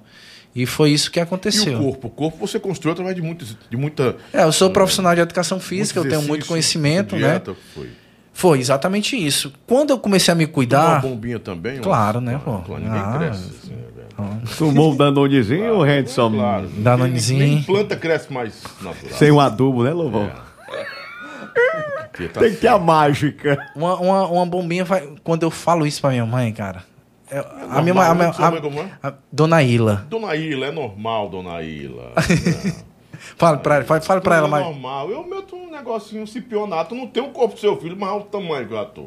Tem que jogar umas coisinhas. Não tem um do abdômen que ele tem, claro, né? Tô com 50 anos, Dona Ilha. Mas o homem tem 20 quanto? 30? 28? 31. 31. 31 Tá um anos. poldo ainda, é um, é um menino. Olha, quando- Já é pai? Não, ainda não. Tem que ser ainda pai. Não. Pô, Tem, cinco tem, tem, tem, meninos no tem, meio tem, do tem, mundo, você tem. tem É verdade, é verdade. Tem que fazer logo um time de futebol todinho. Olha, é, falando sobre bomba, né? Quando. Na boca. A durar Já tá- a durar já tá na- não faz mal pra já tá na ninguém. bomba, né? Quando eu falo que vou no, no nutrólogo, no endocrinologista, claro que eu sou sempre acompanhado, né? Sempre sim. é- Aí eu, a minha mãe fala assim: você vai pra onde? Aí eu, mãe, eu vou lá no médico dar bomba. Aí ela, menino, não fala isso não, isso é tão feio. Isso é ruim. Isso é você. ruim. Não, eu vou, eu vou fazer minha modulação hormonal. Aí fica, né, fica mais. Fica melhor. Fica melhor. Todo mundo elogiando aqui. Lobão, um cara muito inteligente, não é só beleza, porque só beleza não põe a mesa. Leonara. Ah, O que mais? Vamos, vamos ver um pouco aí da. o Júnior tá colocando, colocou aqui. Esse cara é muito fotogênico. Pessoalmente ele é bonito, aí só você vindo ver aqui, cara, porque eu não posso dizer isso. Ele é bonito, o, o Silvio Boiol? Com certeza, viu? Está convidado para passar o final de semana na minha Mexeu com- casa, Tá, Mexeu tá, com né? seus feromônios? lá no Balneário Camboriú, viu? Ah, Fazer Mexeu aquele com churrasco. feromônios? Com certeza, viu? Nossa, Jesus. Feromônios foi pesado. É um rapaz muito bonito, viu, Lobão? Você casaria a minha mãe com- também acha, a minha mãe. Você já sofreu assédio depois de, de todas esses, essas conquistas que você teve? O assédio ele faz parte da minha vida hoje, né? Agora eu não falo isso com tom de tá me sentindo o bichão. É de incômodo mesmo. O assédio ele é dos dois lados, tanto de homens quanto de mulheres. Tem uma hora, cara, que que você cansa, entendeu? A Yasmin, a minha namorada, ela tem as minhas redes sociais. Ela me ajuda em, em administrar, porque realmente, principalmente quando eu faço algum tipo de conteúdo, a gente recebe muita mensagem. Quando a gente vai para um concurso internacional desse, a gente recebe muita mensagem. Ela me conhece, então ela também me ajuda nas redes sociais. Cara, tem gente que manda foto logo de pelado, entendeu? Tipo assim, é absurdo. Homem? Homem e mulher também. Os dois. É uma, é um, é uma falta de, de, de, de senso. Tipo assim, será que ele, eles acham que eu vou responder com outra foto? Ou. Então você recebe muito nudes. hein? Não, recebo muito nudes. Mas isso incomoda, cara, porque as pessoas não querem saber do nosso conteúdo, daquilo que, que, que a gente pode agregar, sabe? A- as mulheres é, é, é, jovens, elas chegam pra mim, por exemplo, para me contratar como personal. é, chegam, perguntam e no final, e a forma de pagamento, entendeu? Tipo assim, como é que a gente pode resolver isso? É sério. É sério, cara. É o Xerecard, é isso? ou- Xerecard, você aí, o O famoso, o famoso. Xerecard. O famoso xerecard. Xerecard, é. É. Então, assim, Mas assim, é- é, em, todas, em todas as ambiências você passa por isso. Em todos os gêneros. É, gêneros, são Ah. gêneros, né? É, É. é isso mesmo. é. Mas o assédio, o assédio, claro que para a mulher, para mulher ela incomoda mais do que para o homem, né? Porque tem a questão é, é, da violência, né? A violência do homem para com a mulher, ela é muito mais Na questão do visível. assédio, né? É, do assédio, Mais né? violento, mais brusco. É, pô, você, você colocou um exemplo bem no começo, né? Da questão de que será que, será que se o homem ia se incomodar se uma mulher assobiasse pra ele ou chamasse ele de gatinho e tal? Claro que não. A gente acha isso legal. A autoestima né? autoestima vai lá pra legal, cima. né? Só que a gente sabe Se que eu fosse homem bonito, eu tinha medo disso, porque eu tinha medo de cadeia. Vai que é uma armadilha. Não. Um Mas só que a gente sabe também que isso não é dois pesos e duas medidas, né? Tem, a- tem uma questão cultural muito forte, né? Tem uma, é- é, a gente não, não consegue conversar sobre o estupro, por, por exemplo, de mulher para com homem, né? A gente não, cons- não, não tem... A gente não visualiza Não isso, né, consegue. cara? Não consegue, é verdade. Agora, por isso que, que, que é tão grave quando isso acontece ao contrário, né? Porque 99,9999% dos casos de estupro é do homem para com a mulher. mulher, é então essa questão de assédio tem efeito direto a esse tipo de atitude, né? Então por isso que não é dois pesos e duas medidas, na minha opinião. Porque o cara. Não tem como o cara achar ruim uma mulher assobiar ou achar. Mas só que não. Por, por que, que a gente não acha ruim? Porque isso não existe. É. Essa possibilidade de violência É. do homem para com da, da mulher para o homem não existe, cara. Não existe. Então por isso que, que é. Que não- a gente não pode E fica comparar, até entendeu? difícil de você provar isso. Não, ela me assediou. Como, cara? Mesmo o cara sendo bonito, como ela fez isso com você? Não, acho que isso nem existe, né, cara? O cara dizer eu não que. consigo imaginar. Eu sei que existe. Eu sei que Não, existe, assim, você, não dá. você falar que se incomodou. Poxa, cara, a menina tá. Não, se incomodar, não. não. Mas o, o jeito. chantagem o assédio e que eu me tal, incomodo, né? o assédio que eu me incomodo é nesse grau. É as pessoas quererem contato comigo, não pra me admirar pelo que eu superei, não, é pelo, pela minha estética ou querer algo a mais, entendeu? E, e às vezes quando eu vejo isso, eu, poxa, cara, eu pensava que essa pessoa queria saber quem, quem eu era, o que eu, o que eu poderia contribuir. Inventa até projeto social para eu ir visitar e projeto social nem existe, entendeu? Para ver se tem algum contato. Então, essa questão de assédio, ela, ela me incomoda demais. Tem um momento que você se cansa, sabe? Porque ser bonito também não é, não é tão fácil. Ser bonito é que bonito cansa. Cara, Você não teme que às vezes o tom dessa. Cara- O tom dessa. De uma, desse diálogo se, se torne assim. Muito. narci- Ah, pô, o cara é muito narcisista, bicho. Depois de tudo que eu já passei, eu não me incomodo mais com isso, entendeu? Porque Ah, eu, sou- saí do bonito zero. e pronto. Saí do zero, tô bonito e pronto. Tá, acabou. tá se incomodando, cara, porque eu, tô ach- eu me acho bonito. Eu não me incomodo com isso, entendeu? Porque pelo que eu passei, o que eu cheguei era algo impossível de acontecer. E a minha beleza hoje, a minha beleza hoje, ela é graças a Deus, graças à minha família. Não tem como eu renegar aquilo que Deus me deu. Porque Deus está em cada um de nós, né? Você teve que viver uma dor pra chegar até. aqui. Então eu sou muito grato a Deus em dizer que eu sou bonito, em dizer que eu sou lindo, em- enfim, em, em me amar. Então, quando eu faço isso, eu sou grato a Deus, né? Porque Ele me tirou de algo é, do zero, né? Que, que ninguém jamais poderia dizer que eu poderia ganhar um concurso de beleza. Olha, cara, um dia tu vai ganhar o homem mais bonito do Brasil. Isso era impossível, impossível. Esse nome, ele era muito forte, mas para É, Deus, o cara com deficiência, depois de um acidente, se reconstruindo, cara, é como sua ex-namorada falou. "Ah, O que, que você vai. Alguém vai querer você? O que que- Nem a vida ele quer mais. É mais ou menos traduzido isso. Exatamente. Cara, ninguém te quer. Pega teu leito aí, tua dor e vai. Exatamente. E, muito, e, infelizmente, Lobão, muita gente até deseja isso, sabe? Infelizmente. E eu percebi isso em, em muitas vezes. Mas que eu não deixei isso me abalar. De- é, é, tudo que eu passei, eu sofri demais. Mas a minha alegria, ela superava os meus momentos de tristeza. Porque pela pessoa que eu sou hoje, as pessoas acham que eu não sofri pelo que eu passei. Né? Eu, poxa, perdeu o pé, mas eu te vejo um cara tão bem, trabalhando e tal. Mas eu sofri muito. Se eu não tivesse sofrido, se eu não tivesse tido momentos depressivos, eu não seria uma pessoa normal. Eu não seria uma pessoa normal. Traumatizada completamente. Porque não é comum você passar pelo que eu passei e não sofrer. Os momentos que eu, que eu mais ficava assim depressivo era quando na madrugada eu sentia sede e, e queria beber água e eu me levantava e caía. Né? Porque assim, eu passei 23 anos com os dois pés. Eu não me acostumei ainda com essa nova realidade. Então eu caía. Aí quando eu caía, aí eu botava a mão na cabeça e. Poxa, cara, isso é verdade. Tipo assim, isso aconteceu comigo mesmo. Eu não tenho um pé, entendeu? Toda essa forma. Aí eu não dormia mais, passava a semana mal, entendeu? Então, assim, eu passei por esses momentos, né? Essas cirurgias, estão perguntando aqui, é, são cirurgias caríssimas? Ou você teve o apoio de alguém, a, a solidariedade de alguém, sua família? Quem foi que custeou tudo isso? Pronto. As Pode primeiras, isso? Prime- as primeiras cirurgias ela- elas foram feitas pelo sistema público, pelo SUS, quando eu estava internado no IJF.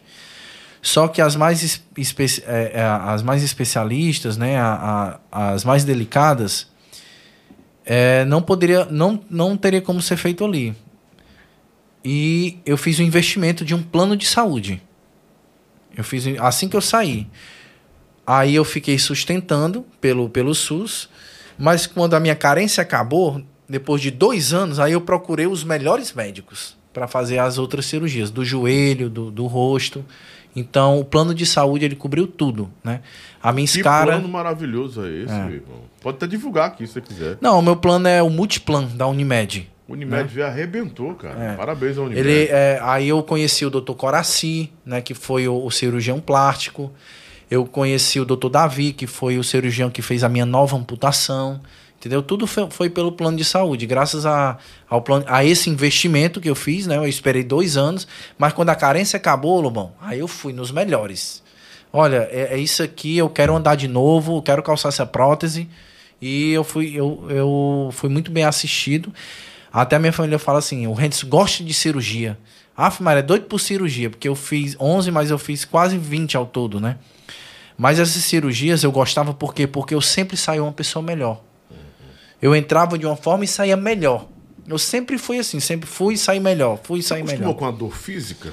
Não, A, a dor você não se acostuma, você aprende a conviver com ela.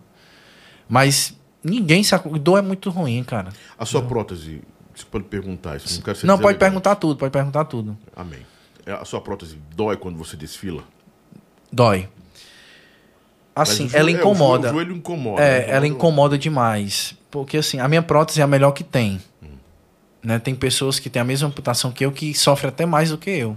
Mas pela vida que eu tenho, ela ela consegue suportar. Eu consigo suportar. Por exemplo, na vinda, eu, eu, fui, eu fui fazer alguns trabalhos, né? Fiz um, um provador hoje, fui no Dr. Franklin e eu vim para cá. Nesse percurso, durante no carro eu tiro a prótese, porque eu não consigo ficar muito tempo com a prótese. Eu tiro, respiro, e daí eu coloco a prótese de novo. Imaginei você com um sapato, cara. Você passar de 6 horas da manhã até 11 horas da noite com um sapato, você tá É doido para o chegar seu em... pé esquerdo, né? Esse pé, pé A esquerdo. perna esquerda. Então. É, a perna então, esquerda. direito você consegue dirigir bacana. Não, consegue. um carro automático, normal. tranquilo. Tira a prótese aqui, carro automático é, é de boa. ser tam- automático na mão também dá legal, né? É, mas só que no meu caso, só o carro automático ele já é o meu Tá adap o, a- o adaptado, né? Porque é, só acelerador Acelerar e pronto, freio e pronto. Aí eu deixo a pernazinha descansando. Mas essa questão de não tirar prótese no concurso foi um grande desafio para mim. Eu até fiz uma live, um desabafo, porque foi muito complicado acompanhar a rotina dos candidatos sem, precisar, sem poder tirar prótese, porque a gente tinha que ficar de calça. Então era o dia todo de calça. Então não, não de calça eu não tenho como tirar prótese, eu tenho que tirar a calça, porque eu tenho uma joelheira de vedação, então começa a tirar no meio da coxa. Então de calça não tem como tirar. E eu sofri Com muito, auxílio de entendeu? alguém, sempre ou não? Não, não eu, hoje eu não preciso de auxílio, né? Porque eu, eu não ando mais de muleta, eu já, graças a Deus, já abandonei, abandonei as muletas, só quando eu me machuco. Aí eu, quando eu era professor da Smart Fit, se tiver alguém aí, aluno da Smart Fit, Tem aqui, vai tem um cara, entender. Natanael, disse que lembra de você quando ele era. Eu lembro que ele era professor da academia Multifitness. ah, multifitness. Fiquei malzão, cara, quando soube do acidente, mas graças a Deus o cara deu a volta por cima e pode contar a história, a nova história. E é isso aí. Muitas pessoas me acompanharam, né? Como professor. Eu fui professor universitário temporário durante dois anos na Universidade Estadual Vale do Acaraú, quando eu não acreditava que eu poderia ser professor de musculação. Porque aí é outra história também, muito interessante. Eu fui muitos primeiros, né? Eu fui o primeiro professor da rede Smart Fit da América Latina a ser uma pessoa com deficiência amputada. Professor. Porque a Smart Fit ela tem as cotas de pessoa com deficiência, mas elas sempre vão para a recepção. Porque o, o professor ele é horista. E a recepção eles não são horistas, então ganha- ganharia bem menos do que o professor. E eu não poderia ser contratado pelas cotas. E quando a Alice me contratou, que, é, que era gerente na época, um beijo Alice, ela perguntou para mim: Henderson, você conseguiria ficar quatro horas em pé? Aí que eu tinha deixado meu currículo, né? Porque eu queria ter essa experiência. Aí depois que eu calcei a prótese, depois que de eu ter passado dois anos na universidade, e ela falou, eu falei para ela, eu não sei, mas eu queria experimentar, eu queria fazer esse teste. Você me dá essa oportunidade? Ela, tudo bem. A gente tem os três meses de experiência, né? Se não desse certo, eu não continuaria. E aí ela me confiou, eu fiquei dois anos na, na, na Smart Fit. Fiz o meu nome, hoje eu sou personal trainer particular. Então fiz o meu nome, saí né, do, da CLT, saí do, do, do, quadro de colaboradores da, da rede Smart Fit. E hoje eu, eu uso a mesma academia, mas eu trabalho é, particular, né? Eu que faço meus horários, eu que faço, eu que tenho os meus alunos, né? Então, assim, esse período eu me lesionei demais, porque eu nunca tinha ficado tanto tempo com prótese e em pé. E quando você se machuca, por exemplo, você vai jogar futebol, machucou o dedo. Você continua trabalhando, mas você usa uma chinela. Sim. E continua andando. No meu caso, eu tinha que tirar a prótese. Não teria, não tem como você cicatrizar a ferida com a prótese. Você tem que tirar a prótese até a ferida cicatrizar para você co colocar ela novamente. Então, era um mês sem prótese e era um mês trabalhando de muleta. Eu passava um mês trabalhando de muleta na Smart Fit. Os, os alunos eles se incomodavam um pouco porque a academia permitia que eu trabalhasse daquela forma. Mas eu sempre falava para eles: olha, a academia está correta, eu não estou doente. Eu não vou colocar testado e eu não vou sobrecarregar os professores porque eu não estou doente. Claro que era um desafio para mim. Eles tinham compreensão. Eu passava meia hora descansando porque a gente não tem intervalo. É quatro horas Corrido. corrido. Mas eles, a Alice me deu um intervalo de quatro horas pra, ou de meia hora para eu sentar, tomar uma água e continuar. Ficava sentado, ficava sentado de vez em quando, quando não tinha muito aluno. E era isso. E eu consegui passar por ela. o que foi isso aí, cara? A água tava quente. Ah, café, café. Não, diante de essa água no mínimo que eu botei aqui. Venceu, né? A água venceu. Né? garrafa eu boto um numa, eu boto na outra. que tu fez uma cara aí. Nossa, que... quente, eu pavor de água quente. Então, assim, foi uma experiência que, que eu ajudei também muitas pessoas ali, né? Que chegavam na academia desmotivado e me via trabalhando de moleta, né? Então, era algo que elas se motivavam também. Então essas experiências da minha vida me fizeram uma pessoa melhor, uma pessoa mais forte e me fizeram chegar até aqui, graças a Deus. E é isso. Cara. Bora, né? Ah, muitas perguntas aqui. O Arthurzinho tá parabenizando você. A live tá boa, né, cara? Tá bacana. O Pedro Souza, conheci o Henderson Smart Fit. Essa história da muleta é verdade, tá? Ah. Hum. Pessoal Agora pro chapéu tá com uma, uma hora mais ou menos, uma hora e quanto aí já? Uma hora e meia já, Paulinho? Pronto, tá no tempo certinho, né? Você queria. Hã? Olha, Miss Ceará. Mister, não, Mister, aprendi, Mister. Não, não aprendi a dar de salto ainda. Ah, é, tem que aprender. Ei, muita gente fala, ei, tu é Miss, né? Miss, né? Eu, não, não. Miss Ceará. Você, é, Aí, Mister. Boi, ó. Mister. Mister. Mister. Misterzinha. Aquele que é Mister, Mister Ceará. É. Aí, aí, foi, foi no, ano de 2000 aí, e... 2020. 2020. É. Foi Cara, 2020. De lá pra cá você veio entrando aí ganhando tudo, né? É, foi Maracanaú, Mister Maracanaú, Mister Ceará. BF aí, tá o BF aí. Cara, tava seis aí. Tava seis no BF? Seis. Bom, né, Paulinho? BF de seis aí, bom seis. demais. Hum? Só é fácil ficar doente? É, com BF de 6 o cara. É, mas aí era só para pro concurso, depois a gente aumentou para 7. Mas aí você hidratou legal, né? Depois hidratou também. Não, é porque assim, o concurso de beleza, ele não é um concurso de fisiculturista, né? Uhum. Então não tem essa. Você tá no menos físico aí, pô. Não tá não aí?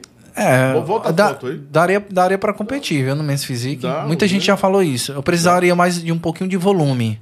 Né? Mas. Uma caixa torácica tá boa. Né? Ah. Mesmo, mesmo físico tá... Eu acho que iniciante eu levaria, com esse levaria, shape aí. Levaria, levaria. É, shape. Porque eu nunca. Agora eu não sei fazer as. de 6 também, pai. Torado. To, tem, tem outra aí, foto, tem outra foto mais top. De, desse. Desse mesmo ensaio aí, desse concurso. Estão perguntando aqui se você já pensou em ter um all in fence. All in fence. Aí você quer constranger o rapaz mais tô ainda, né? Não, tem, tem, Não teve- pergunto. não, sabe por quê? Porque não faz parte do meu perfil. É, o ele é com um bom Deixa eu- deixa te- deixa bom te- católico, deixa eu te falar, eu- É, o vai rapaz é fazer- Ó, religioso, viu, gente? Deixa eu te É. falar, eu sou ministro da palavra, né? E a gente tem tem que dar exemplo, né? E eu convido a Seria juventude. resistir às tentações? Não, é- não porque as tentações a gente já resiste todos os dias. Mas essa minha missão é para provar que nós jovens podemos ser cristão sem deixar de ser jovem. Porque muita gente pensa que para ser cristão tem que andar com um crucifixo maior do que os peitos, Certo. certo? Tem que deixar de fazer coisas de jovens, tem que, tem que deixar de Mas andar. OnlyFans também é coisa de jovem. É né, não, hoje. cara. Não, é complicado. Ah, a porque galera assim- que fala, não, geração Z Não, é coisa de aí. jovem. É, mas não faz parte do meu perfil, entendeu? Por quê? Porque eu faço de tudo. Você não vai ver nenhuma foto minha sensualizando. Porque eu não quero que as pessoas olhem minha foto com o simplesmente o motivo de desejo corporal. Seria um do artístico, Renson. Não, pera aí, cara. Ai! Rapaz, Lobão gosta da A farofa, menina viu? do, do, do Sim. bonde, do forró, ela faz um no artístico, meu. Não, eu não tenho, eu não tenho nenhum problema com isso. A questão é que não faz parte, eu não me sentiria bem com isso, sabe? Eu não acho que é algo errado, entendeu? É bonito é- é, essas fotos, mas não faz parte do meu perfil, até porque eu me incomodo um pouco com os comentários, entendeu? Se, se eu não fazendo isso, né? Se eu não fazendo isso, os comentários já são quentes, entre aspas, quanto mais eu fazendo isso, né? Colocando a mão na boca ou abaixando um pouquinho a cueca, entendeu? Porque quando você faz isso, você mostra que você quer receber esse tipo de comentário. mensagem seria essa, A mensagem né? seria essa. E tem a Dona Maria, a Letícia, que me, que, que, que me vê na, na- no altar. espelho, espelho, né? Que me vê no altar. altar. Teve um dia, cara, que foi assim, constrangedor pra mim. Eu bati uma foto. Poderia ser tipo, assim, um estilo meio Padre É, Fábio de Mello e tal, não é? E É o padre garotão. É. Não, de padre, eu já, já entendi que. A castidade não, é pra Não, você. padre não, não dá certo pra mim, cara, que eu gosto de namorar, viu? É, a Aff, castidade Maria. não é pra você. Não é pra mim. Então, assim, Aliás, É. tem padre que não é casto também, né? é, Não, não ninguém. É. É Não, o celibato, na verdade. Eu sou, eu sou, eu sou, eu, eu particularmente, eu, eu sou, não é que eu seja contra a castidade, né? Mas eu sou a favor de padre casar também. Eu acho que a gente já passou dessa fase, entendeu? Mas claro sendo que ministro da palavra, você não, não teme agora ser mal interpretado pela igreja? não, não, porque eu tô, é, não, porque tem padres também que são a favor, entendeu? Tem pessoas acima de mim, padres, Mas bispos. quebra a ortodoxia da igreja. Mas só que a, né? a- a Isso, questão. é, Sim, sim, mas é outra. É porque a, a igreja ela é muito patriarcal ainda, né? Ela tem, ela tem muitas coisas que são muito antigas, né? Sim. Então, assim, eu acho que ela sempre pode avançar para melhorar, para incluir mais as pessoas dentro da igreja. Sim. É, por exemplo, o, o, o diácono, né? O diácono, ele chega até o diaconato, ele não se torna padre. Ele tem muitas coisas, ele, ele pode... Ele é leigo, euca- né? é, a Eucaristia, Não, leigo. é batizado, muitas coisas, mas ele não é padre, mas ele é casado, entendeu? Então é só esse degrau que não, não tem, entendeu? Então, Eu enfim. gosto da doutora Filó. Doutora Filó, Você conhece, né? conheço. Muito boa, eu gosto da doutora Filó. Acompanho as ministrações dela. Sim, aí deixa eu continuar. Eu bati uma foto e ficou marcado, cara. Marcou a parada. Aí eu não tinha visto. Rasgou os ovão lá, é. tá? Os maníacos. Expressão no Nordeste. É, exatamente. Sim, sim, sim. É. Sou nordestino. Quem tá assistindo ah, sabe que é de boa. Aí, aí ficou marcado. Só Marcou não... o pacote. Marcou o pacote. Só que eu não tinha visto. Aí começou os comentários. Tá, tá, tá, aí a dona Maria, dona Maria, ela comentou a foto. Nossa, ela comentou assim: vai viajar para onde? Com a mala arrumada. Arruma a mala. Arruma a mala aí. Aí o comentário de baixo é, né, dona Maria? Que mala é essa, hein? Aí, por conta disso, aí eu, eu arquivei na hora, entendeu? Você não tem prótese lá também, não, né? Não fez nenhum. Não, mexeu lá, não. Não né? tem essa necessidade. A- Até porque Até quando. a- O Silvio queria saber. fica É o povo que aí, quer saber, viu, Henderson? Não, mas eu não tive problema, não. A muleta principal sempre funcionou. Sempre. Perdi Seu a perna, Seu mas. amuleta está apoiando alguma coisa. Com o tripé, né? Ah, é, tripé. Vamos passar pro É, Sérgio. vamos lá. É, Redson, eu queria te fazer uma pergunta aqui. É, você falou em assédio. né? Eu queria saber se você já, é, se você já recebeu é, alguma proposta assim, é, bem decente, tipo assim, oferecendo Indecente. dinheiro pra você, Proposta pra sair com você, esse tipo de coisa. Já aconteceu com você na, Tipo na assim, academia? Teve, teve uma dançarina que veio aqui completando ele, que é amiga nossa, Nanda Pascoal. O cara ofereceu 6 mil reais pra ejacular nos pés dela. Foi, foi verdade. Ela falou aqui. Tipo, esse tipo de proposta. Sim, tem sim. gente de, de tudo que é. Com todo tipo de perversão, né? A proposta que eu recebo, não diariamente, mas é muito comum, Pix. Mandar um pix e mandar uma foto. É. É t- muito, muito, Mas muito. até eu muito, recebo, muito, que sou velho e não, tô, não sou Pois é, se eu não fosse tão cabeludo, né, Lobão? Eu fazia essa, essa, essa, essa linha. Essa linha. Agora de, assim, de acompanhante, de me oferecer uma, uma coisa assim, eu não, não recebi. Eu acho que as pessoas têm certeza absoluta que eu não vou aceitar um negócio desse. Aí o, o, o máximo que eu recebi mesmo, mas eu recebo muito, né? É, é, qual é o teu Pix? Deixa eu te mandar. Será que tu poderia, tipo assim, fazer alguma coisa ou mandar alguma coisa pra mim? Eu te mando Tu é tal. doido, eu vou, se fosse muito, nunca eu caía numa dessa. O cara pegar minha foto, pegar o vídeo do, do cara, espalhava no meio do mundo, meu Não- irmão. não- não- o pessoal não tem sentido, né? Ah, Uma vez eu fiz assim, tá aí meu Pix. Manda primeiro. A pessoa não manda, cara. Não manda. Não tem como, entendeu? É porque na- no Instagram, isso, tá, isso é uma prática normal hoje de meninas, né? É, é complicado. Eu. Isso pode ser uma armadilha, viu? Pode ser uma, Não, tre- pode ser uma cruzeta, viu, Lobão? Cuidado vocês aí. fazem isso, né? Que no tal do Pix, vem no meu privado, vem não sei o que no Pix e tal. Eu vi no grupo do Xuxa que o grupo do Xuxa é uma verdadeira perversão. É bom de negócios e tudo lá, mas tem essa parada lá, eu vi por lá. Eu até perguntei ao pessoa, disse, cara, de boa, eu não sou, sou caretão, não. Mas tá rolando isso mesmo? Tá, pô. Rolando demais. Né? Demais. É isso aí, é isso aí. Mas enfim, como foi que é, é, nós falamos dessa reconstrução toda do seu corpo, desses Sim. desafios, né? Das conquistas do, do Mr. Brasil, do Mr. Ceará também, né? E quais são os planos agora? Vai parar de desfilar? De- enfim, quais Olha, são os planos? O, os planos agora é avançar na carreira de modelo, né? Alavancar a minha carreira de personal trainer. Vou abrir consultorias online também. Eu estou com esse projeto porque a gente tem que ir avançando, né? Essa, essa questão de o que a gente vai fazer a partir de agora, né? O- o- os projetos pessoais são esses, né? Mas eu quero muito se engajar ainda mais no- nos projetos sociais que eu já faço parte. né? quero conquistar mais coisas, ajudar mais pessoas. Tem projetos. Eu quero fazer um, um curso de, é, é, de teatro. Eu acho que é muito importante também. Eu acho que eu entrando nesse mundo também, eu, eu creio que eu me daria muito bem em atuar, né? E eu acho que é isso, cara. Eu acredito muito no que Deus está guardando pra mim. Eu nunca planejei muita coisa, sabe, Lobão? Tipo assim, ano que vem eu vou fazer isso. Porque quando aconteceu isso comigo, eu não planejei assim, ah, ah, daqui a seis anos eu vou ser o Mr. Brasil, então eu vou entrar na academia. Não, eu só fui vivendo.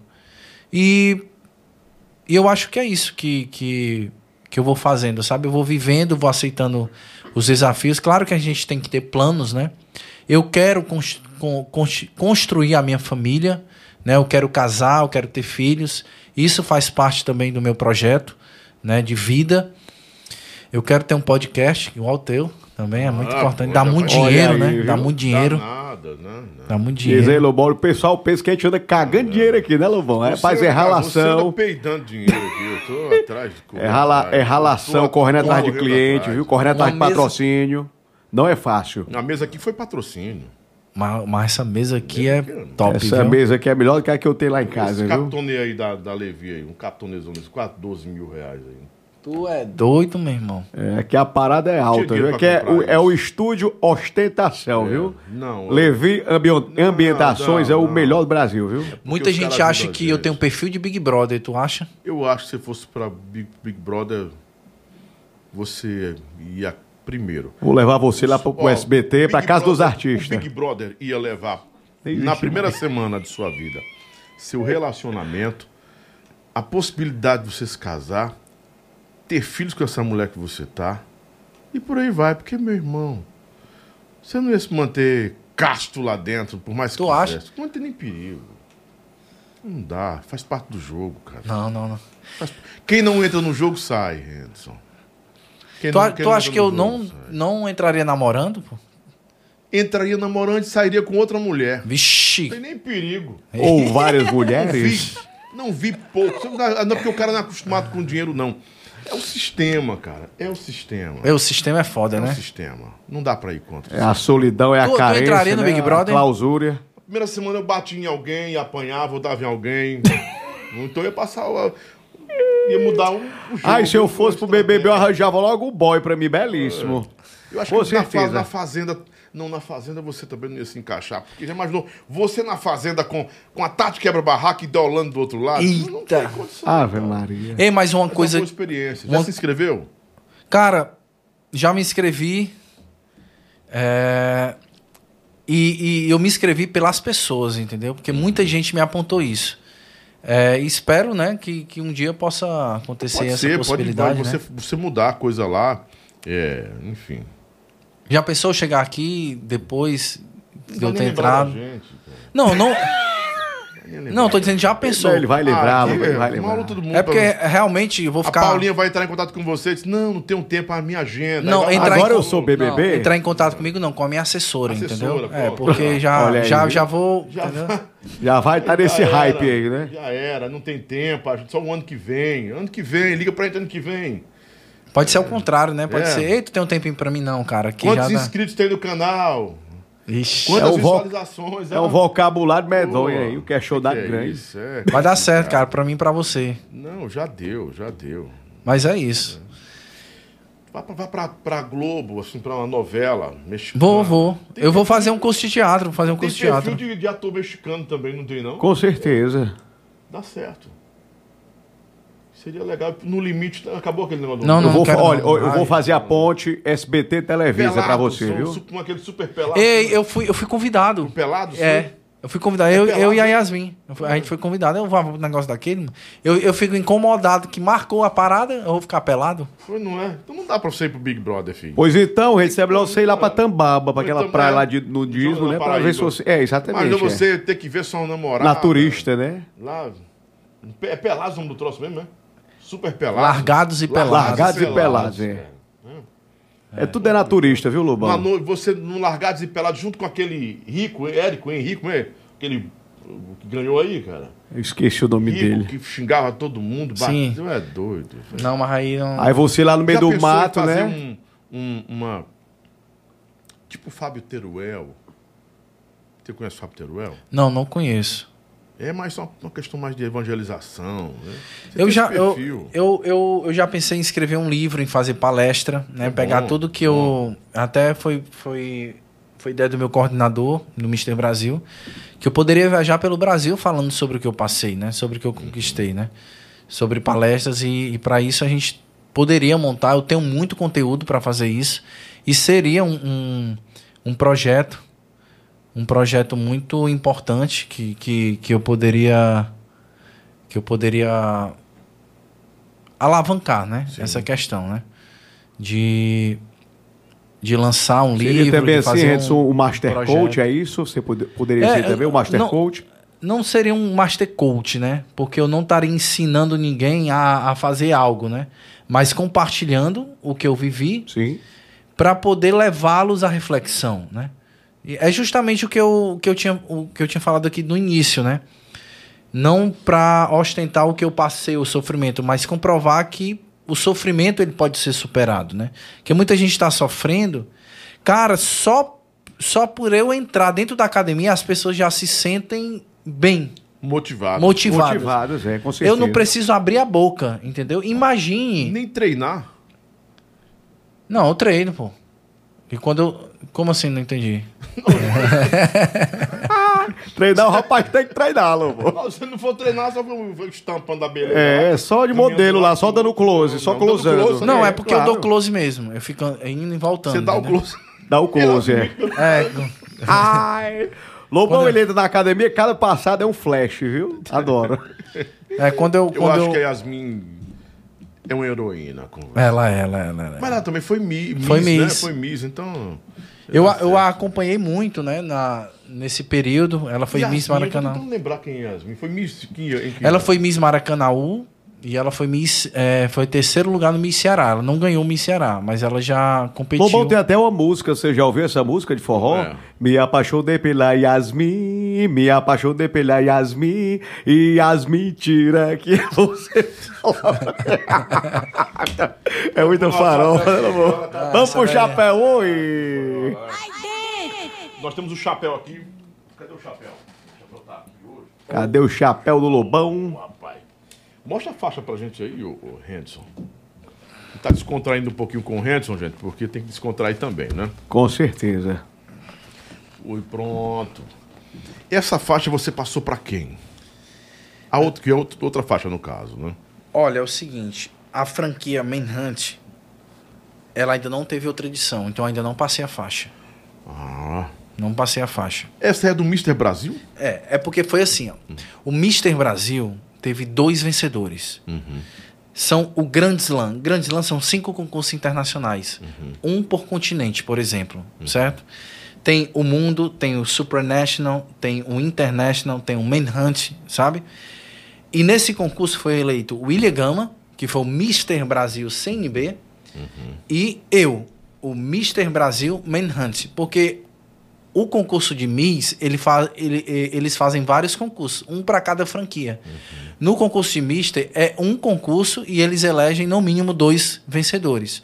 E eu e o William Gama fomos os vencedores. O William Gama, ele, pra, ele passou a faixa para o CNB, mas a minha franquia não fez outro concurso ainda, então eu ainda não passei a faixa.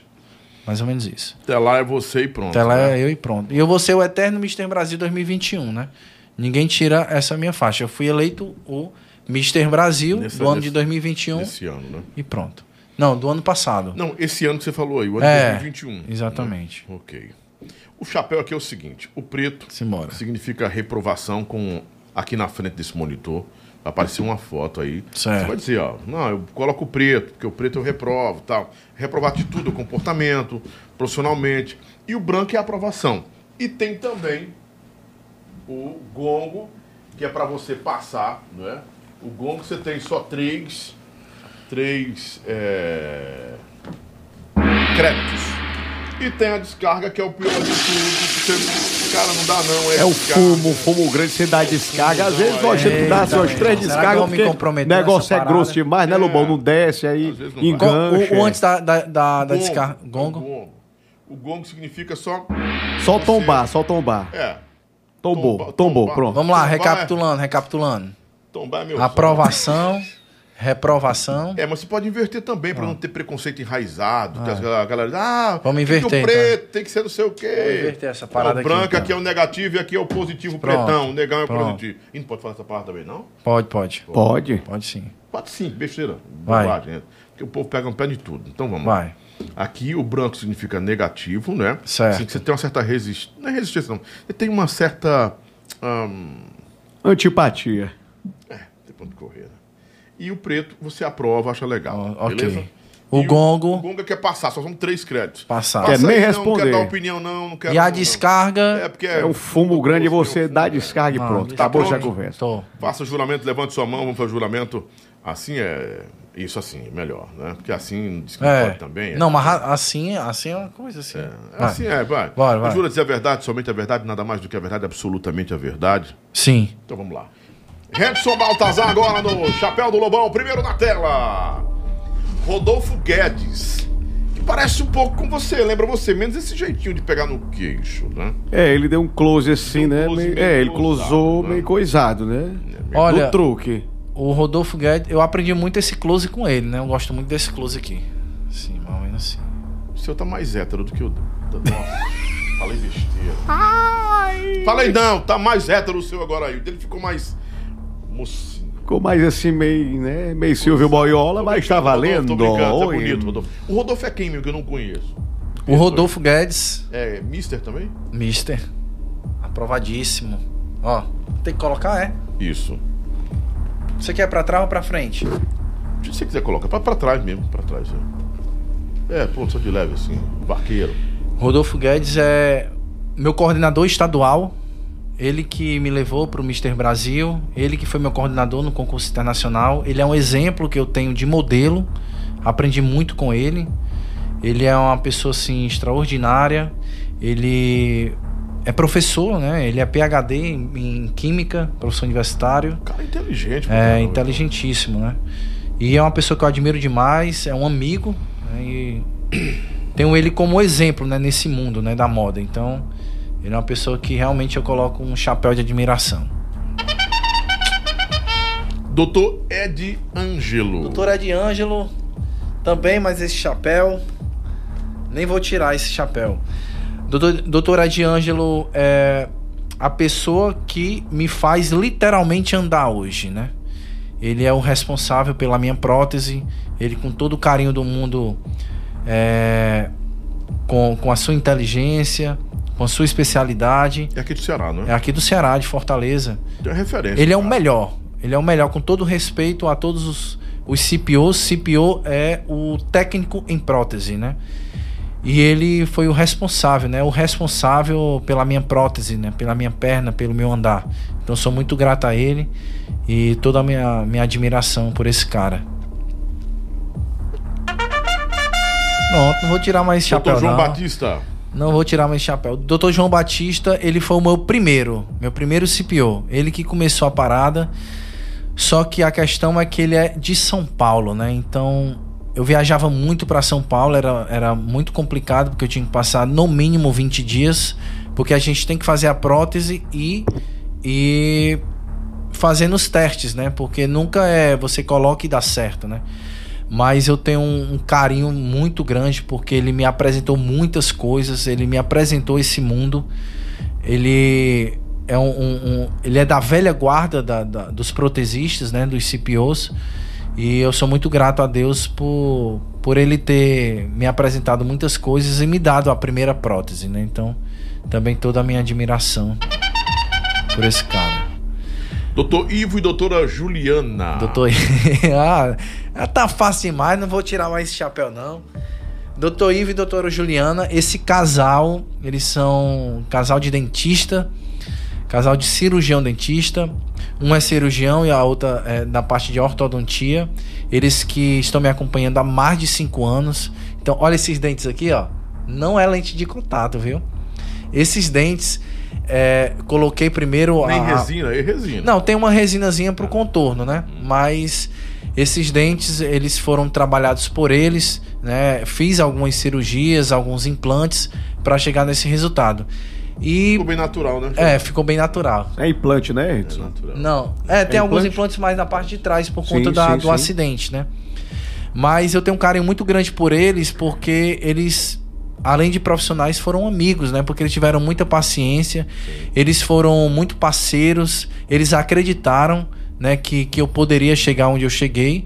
E hoje eles podem dizer, né, e eles sempre quando eu vou lá, eles falam que eles tratam do sorriso mais bonito, né, do homem mais bonito do Brasil. Então, sou muito grato a eles, sou muito grato pela vida deles. Um beijo pra vocês. Doutor Franklin Veríssimo. Dr. Franklin Veríssimo. Vou mudar aqui de posição pra poder falar dele, né? Não, a gente tem que ser assim mesmo. É. Tuf. Ele é o responsável por esse rosto, né? Dr. Franklin Veríssimo é um dos melhores é, dermatolo- ele é dermatologista de harmonização facial MD Codes, né? Ele também fez do Ó, você quer ver comprovar que um profissional ele é excelente se ele tratar artista. Porque se ele errar, a vida dele acaba. E ele não é só um não, viu? É vários. Então assim, você quer comprovar que uma pessoa é boa no que faz, se ele atende artista. Porque se ele não a- se ele atende artista e é vários, é Carlinhos Maia, é só os fracos, né? Quem é Carlinhos Maia? Ah, menino, Tati Guerra. menino, menino. É, o menino, É, é, o Não, Carlos. Tati ficou tão bom assim também. Tá, boa. É, enfim, Influencer. ficou bonito. E eu? Tá lindo. Perfeito, cara. Impecável. Sensacional. Ficou muito fatal. Ó, fatal. uma das coisas do Dr. Franklin é que, no meu caso, por exemplo, as pessoas acham que eu mudei, mas elas não sabem identificar o que foi que eu fiz, entendeu? Então, assim, é uma das especialidades dele. Também um grande amigo, me tornei um grande amigo. Inclusive, antes de vir pra cá, eu estava lá. Eu fui fazer um vídeo. Olha, olha o vídeo que eu fiz, ó. Vou mostrar esse vídeo aqui. Eu vou fazer um Rios. Eu tava até testando com ele. E eu vou mostrar pra você. Ele consegue mudar meu rosto, ficar bonito. Olha aqui, olha aqui, ó. Eu fiz hoje com ele, ó. Olha esse vídeo aqui, ó. Isso aqui é aquele, aquela que eu te mostrei, ó. É, cara, mudou. Olha, olha, olha, presta Nossa. Aí, ó. Ah, duas pessoas totalmente diferentes. bicho. E é isso, Dr. Franklin, um carinho muito grande por Marca ele. uma consulta pra mim lá. E ele, Marco, Marco, Marco. Marco. E ele mudou, ele mudou a minha autoestima. Ele foi um dos grandes responsáveis aí por, por eu me identificar, eu não ter mais vergonha de olhar no espelho e chegar na minha melhor versão. Muito obrigado, Dr. Franklin, por tudo que você fez por mim.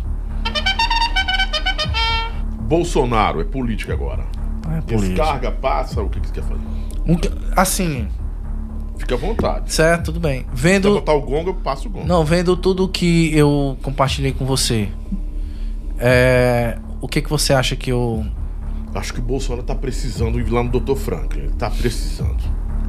Essa É, ele tá aí assim com o reboco, tá caindo reboco assim do lado de cá, do lado de lá, tem que fazer uma, uma harmonização assim pra ele ficar igual o, o, o, o Isaías CDs, igual.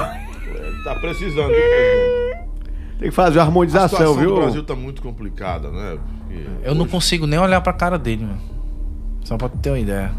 Né? Faz isso não que a Paulinha vai soltar foguetes ali, que ela é petista doente, cara. E, e eu só tenho esse posicionamento por, tu, por tudo que eu sou, entendeu?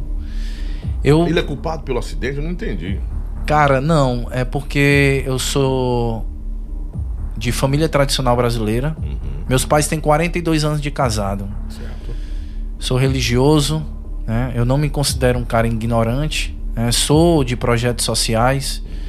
É, vejo de perto a necessidade de crianças de alta vulnerabilidade, né? Do, do impacto que o Estado tem nessas crianças, né? Então, é, os meus pais, o exemplo também que eles me deram como pessoa. Então, por tudo isso que a descarga é grande nesse cara aí. Né? então aqui. Descarga. Descarga em Bolsonaro. Bolsonaro. meu- Aí, aí, aí. Ele tá descendo bem ainda não, Silvio. Bota- Pois então dê mais uma, mais mais mais uma, porque mais o tolete é grosso. Oi. Esse tolete, esse, esse tolete aí é, É ele caga mesmo, misturado, é. Pelo amor de Deus. Tira logo, tá tira. soltando foguete. Paulinha tava com medo de você elogiar. Ela ficou assim. Não, Lobão, olha, eu vou, vou falar a verdade. tira- quando, ei, quando ele entrou, tirar, quando, não. quando ele entrou com o caminhonete aqui, eu vi logo o adesivo lá. Eu vi o adesivo já. 13? Sim, É, ei, com certeza. Tem como tirar logo, não? Tem, tem. Pronto. Tira, tira, Paulinho, tira. Tira. Pronto. Renan ba Baltazar, que tá a cara do cantor do. É, tá Pô, a cara do. do, a do, cara do, do- do, Nossa, rapaz, do menino lá do do Rick, no, do, Ri- aquele outro lá. Que, que- Ah, Ai, meu Deus do céu. K+A. Parece um gay? Um gamer. Gamer. Gamer. parece um É, gamer, mas ele é gamer, ele gosta de jogar videogame. É, Parece Call of um- Duty. Ah, eu também sou gamer, gamer, gamer. Ai, adoro, esse é lindo. Eu adoro pegar no joystick. Nossa, Anos 80, é, é o É o novo. novo. O Atari, Polivox. o Ala Polivox. O Renan, meu irmão, né, cara? Que não é gêmeo. É o seguinte, o Renan. Não, tô brincando, tô brincando. Cor de irmão, né? Dá descarga no Renan que é melhor. Tirou minhas fotos, fiquei feio pra caramba. Renan é meu irmão, que eu amo, admiro como pessoa. Agora no aniversário dele admirei porque o Renan vai casar, viu? Vai? Vai, em Encontrou- janeiro. Encontrou alguém que o ama, Encontrou a vai. vitória. É uma E vitória pra É uma ele. vitória. E eu admiro muito ele porque ele tomou essa atitude de homem, de pedir em casamento. Não que eu não tenha tido, né? a menina, né? Não que eu não tenha tido ainda, mas você, que. você tá enganando a Yasmin Não, não, não, tô não, tô não, não, não. É porque não chegou o Só momento em ser ainda. torcedor do Ceará, você já enganou a menina. não, não, não. Mas é isso, Renan, te admiro demais. Chapéu preto pra você de admiração. Você é um grande profissional. Aí, Yasmin ó. Martins. Tá aí, cara, ó. Olha, olha a foto dessa, dessa mulher. Combina comigo, não combina não? É, vocês dois são bonitos. É, Vão vai nascer meninos bonitos aí. vai, vai, vai. Mas E as- torcedor do Ceará é. Mas eu tinha que ter algum defeito, né? Tinha que... Não, mas é, quanto Já mais. estão mandando aqui pra mim o, o Instagram da Yasmin. Lobão, leva Yasmin, que ela, ela tem engajamento. Quanto, ela, quanto mais me faz sofrer esse Ceará, mais eu gosto, mano. Ô negócio chato, viu? Tô brincando, gente, do Ceará. O Leão é. Ô. É, é porque assim, o sonho do Fortaleza é ser o Ceará, né? E Então, o sonho do Ceará é ser o Fortaleza. Eu sou ferrinho, cara. Eu, torço- eu sou torcedor do ferrinho. torcedor do Tubarão- futebol É, cearense. o Tubarão da Barra. Tubarão da sou- Barra, Ferroviária. É, Não, eu já sofro desde Atlético o começo, Clube. né? mas é a Yasmin, minha namorada, pessoa que está me acompanhando aí há muito tempo, né? Desde. Ela, a gente tem de namoro. Mandaram pra você aqui, ó. Ah, aí vai. Tá na hora de já Mandar- ir. Tá na hora de Mandaram, já ir, mostra já pra mim, ir embora. Tá na hora, vai, tá, tá chegando, tá eu acho que chegando. você é bozo e tá só querendo militar e lacrar. É, Você exatamente, tá só tirando de tal, tempo aqui, viu? Você é famosinho, da internet, engajado, aí não quer perder o seguidor. É porque assim, na verdade, na verdade, eu até converso antes de falar da Yasmin. Na verdade absoluta mesmo, lá em casa, certo? E eu até converso com, até converso com, com as pessoas. Lá em casa todo mundo é bandido, mano. Como assim? É, mano. Meu pai é traficante, Que é isso? A minha mãe é, é- é do PCC. Por isso que a gente vai votar no Lula. A gente é contra a família, a gente quer fechar as igrejas, entendeu? Não, a igreja não dá não, que nós somos, os evangélicos são pesados. Não, mas a gente quer não. fechar as igrejas. Foi- Por Pode ir pra cima, que nós aguenta porrada. Aí se eu fosse a favor da família, eu votava no Bolsonaro, entendeu? Mas. Não fecha a igreja e tal. É, não fecha igreja, mas assim. Meus pais têm 42 anos de casado, mas só de, de fachada, entendeu? A gente quer que todas as crianças sejam gays, entendeu? Todo mundo assim. o- É. Tá vendo? É que eu não vim do vermelho, de vermelho, mas o vermelho é o Eu sangue tô do a aborto. camisa vermelha pra você. O vermelho é o sangue do aborto, entendeu? A gente quer abortar aí todas as crianças. Ai, Jesus. Eu trabalho é no deboche, meu chapa. Comigo funciona O programa assim. é seu, fica à vontade. Eu não Comigo, voto, nem aqui eu voto. comigo, comigo funciona dessa forma. Simbora. E a Yasmin? A Yasmin é maravilhosa, está me acompanhando aí desde do primeiro ano. A gente tem o mesmo. Você, vocês não dividem ideias com relação à política também, não? Tudo Não, a, a gente, a, a- a gente comunga. A Ai, gente coisa comunga. boa, coisa boa. Não, pra mim, pra mim só funciona dessa forma, Não, entendeu? a política- Doutrina a e tem- política. a política tem divi- dividido as pessoas. É porque a né? política, a política, ela, na minha opinião, ela diz muito quem a pessoa é, pô. Entendeu? Ela diz muito quem é a pessoa. Ela diz, porque assim, se você apoia, né? Você apoia alguém, você apoia aquilo que a pessoa faz, entendeu? É mais ou menos por aí. Então, assim, diz muito sobre quem é a pessoa. Por exemplo, macho nem lubrifica pra mim se eu souber que a menina é bolsominion. Leva mal? Brocha logo, meu chapa. Eu não vou nem Pode ser mentir. comprometido. Não, mas eu pode. brocha, brocha, não tem como não, velho. Se eu fosse solteiro, por exemplo. Uhum.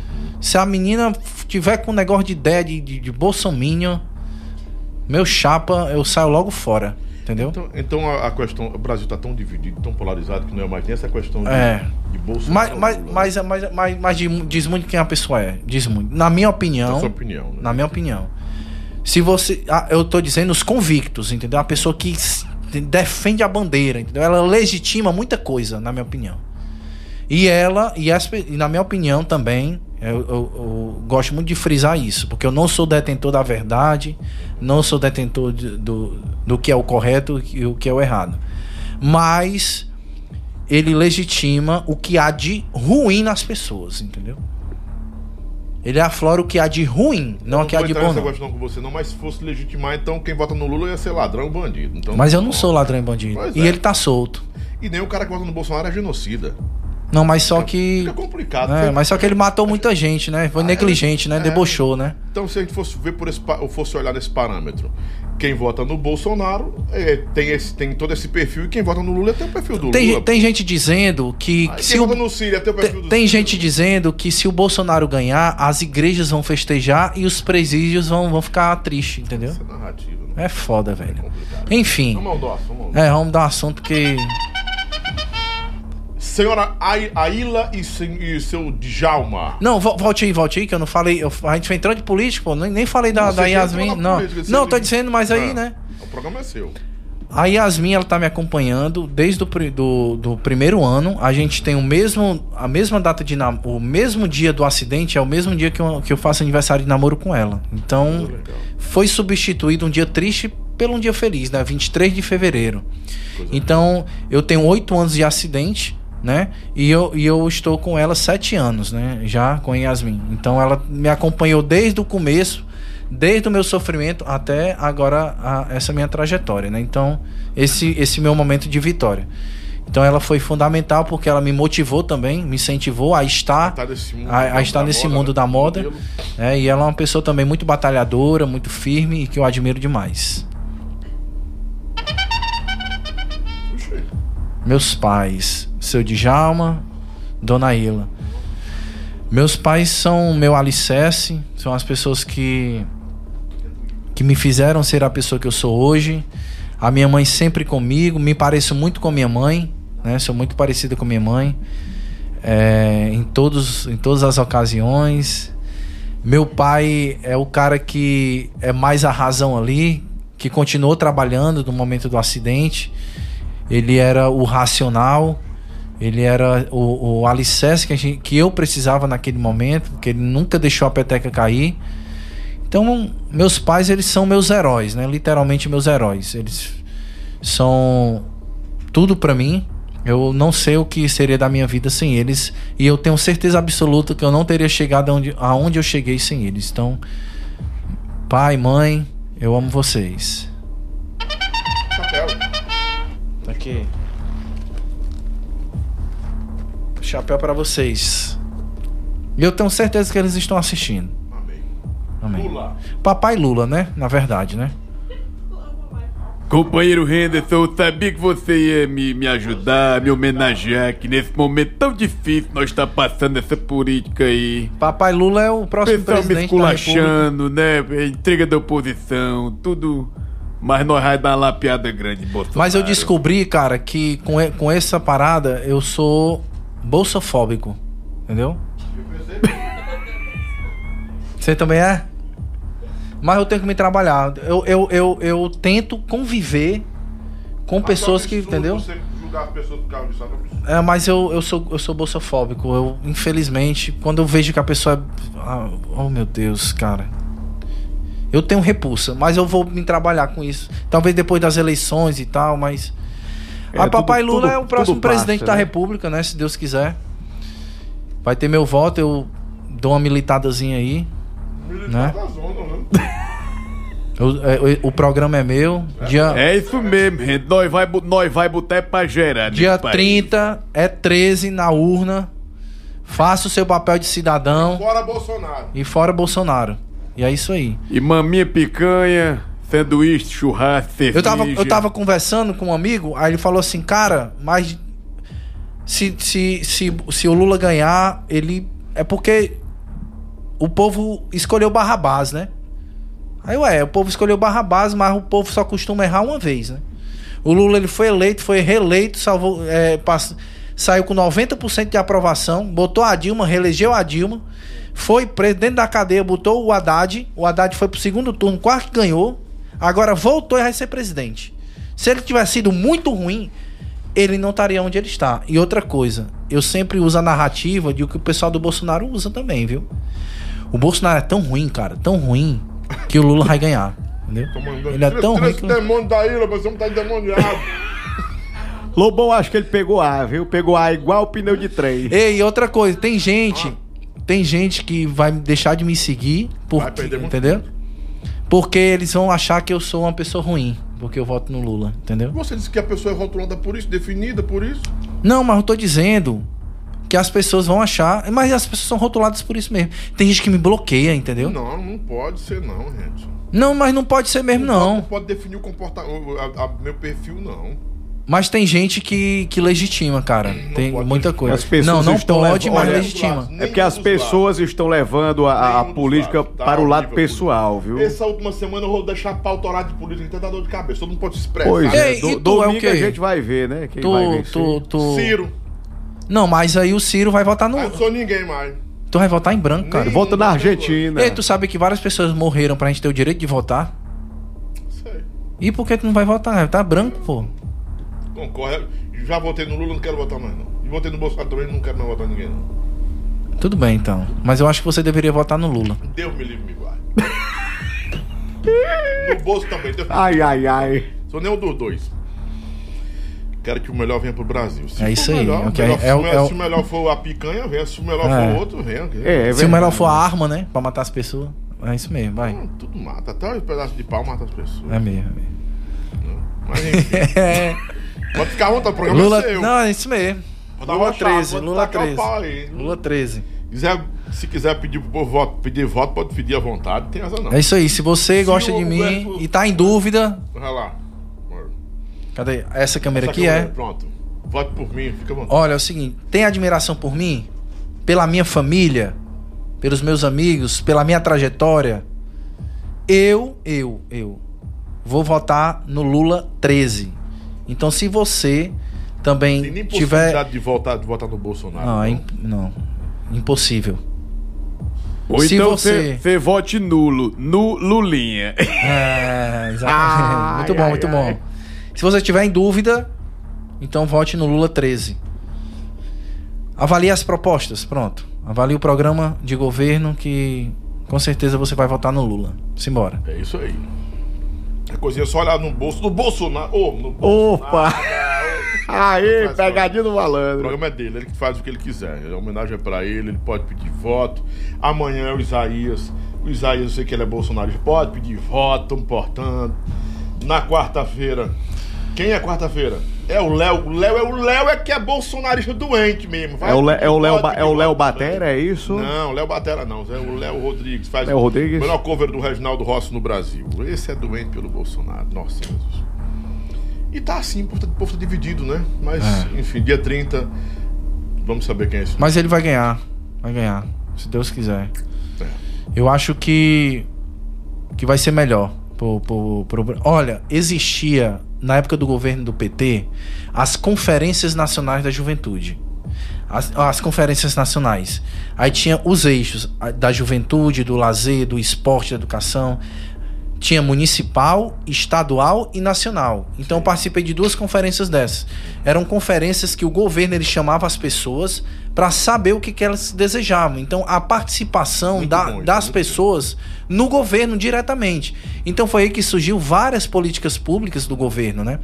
E nesse governo não existe mais isso. né? Então essas coisas que eu sinto necessidade, né? De programas sociais e da participação das pessoas dentro da política, né? Porque nós também somos protagonistas. Mas, tipo, eu queria fazer uma pergunta pra você que é, você milita em, é, em, uma, em uma bandeira. Eu tô com medo de, guerra, de uma guerra civil, cara, nesse país. Sei lá, eu tô com medo de explodir alguma coisa. Eu acho o seguinte, companheiro, Ó, o Renan- que a o Renan- população tem que escolher ou o governo do ódio ou o governo do amor. Cala sua boca, pelo O amor Renan, de o Renan mandou aqui, meu irmão, ó, nem Lula e nem Bolsonaro, é Alckmin 13. Pronto, pode votar no Alckmin, meu irmão. Pode também, é. Não. Mas essa junção que o Lula gosta fez, de cara, merenda, né? Ô, Ah. não quero muito minha opinião, por favor. Eu tô eu, eu não. Poxa, eu não fico. De quem? Do miliciano? Quem foi? Roberto Jefferson, Não conheço. Quem foi? que é o braço direito do Bolsonaro. Vixe, não é do Lula, não? Nossa. Né, Roberto Jefferson, é? Eu sei que eu vi, assim, aproveitando aqui tá no. Eu vi um vídeo do Janones, foi o Janones falando disso antes de ontem, dizendo que era pra fazer não sei o que, não sei o que, enfim. O, Eu- Ei, tu não tá sabendo não do Roberto Jefferson? Você já foi preso. tá, mano. Foi preso, foi preso. Ei, ei, próximo. ei, imagina aí se fosse um negão. Qual Já negão? tinha levado um tiro na cabeça, viu, meu chapa? Qual na negão? periferia. Qual negão? Não. É, se fosse um pobre, é. Já tinha. É. O cara tratou ele super bem, né? Conversando e, e- e- É isso aí. Os privilégios. É o Brasil. É o Brasil. Vamos pro próximo. Eu terminou. Tem mais um? Acabou! Que Olha, 2000, peninha! Vamos botar o Rende, você tem que ser candidato a vereador pelo PT, pô. Tinha mesmo. Você tem que ser. Me convidaram já. Só que eu ainda não quero entrar no sistema, entendeu? Ah, Eu sei, né, você mano? quer só ajudar a eleger o sistema. Não, tô brincando, mas vai chegar o momento. Eu Não, tenho vontade, tenho O vontade. programa é seu. Eu tô, eu tô de boa, de boa, tranquilão. Eu tenho vontade mesmo de. Todas as pessoas que vêm aqui podem expressar o que pensam, o que querem. Senão não seria um podcast, né? Ah, É isso aí. Meu programa, né? E eu dei uma hipozinha aqui, tive que comer, porque eu tava combatendo o hipo mesmo, porque sem nada, zero carboidrato, só proteína. Me deu uma varada aqui, viu? Ei, cara, que bacana o teu programa, viu? Gostei Obrigado. demais. Gostei, gostei Programa da. livre, tribuna livre, É. mesa livre, você falar o que você quiser. Você passou 10 minutos falando do Lula, pedindo voto Sem Lula. censura, viu? Sem censura. total. É, com certeza. Paulinha está ali com o gosto da alma, que a Paulinha é petista, eu, eu não tenho nada contra, deixa ela à vontade também. Ela é esquerda, ela é a Brena, trabalha daquele pá. Tu quer destruir as famílias também, né? Não, quer não, É. quer não, ela é família. E a gente passava na carreata, aí passava em frente às igrejas evangélicas, aí eu falava, Ei, a, a- a gente vai fechar todas as igrejas. Não, faz isso. Eu faço, cara, Faça claro que eu não. faço. Lobão, deixa eu É dar um recadinho aqui, bem, bem rapidinho, Henderson. Henderson, deixa eu dar um, um- um recado aqui. Olha, você que mora aí no município da Palmácia, Baturité, Pacuti, Mulungu, Guarabiranga, você comerciante, você, Tá subindo a serra, cada vez mais. você que tem o seu comércio, seu mercadinho.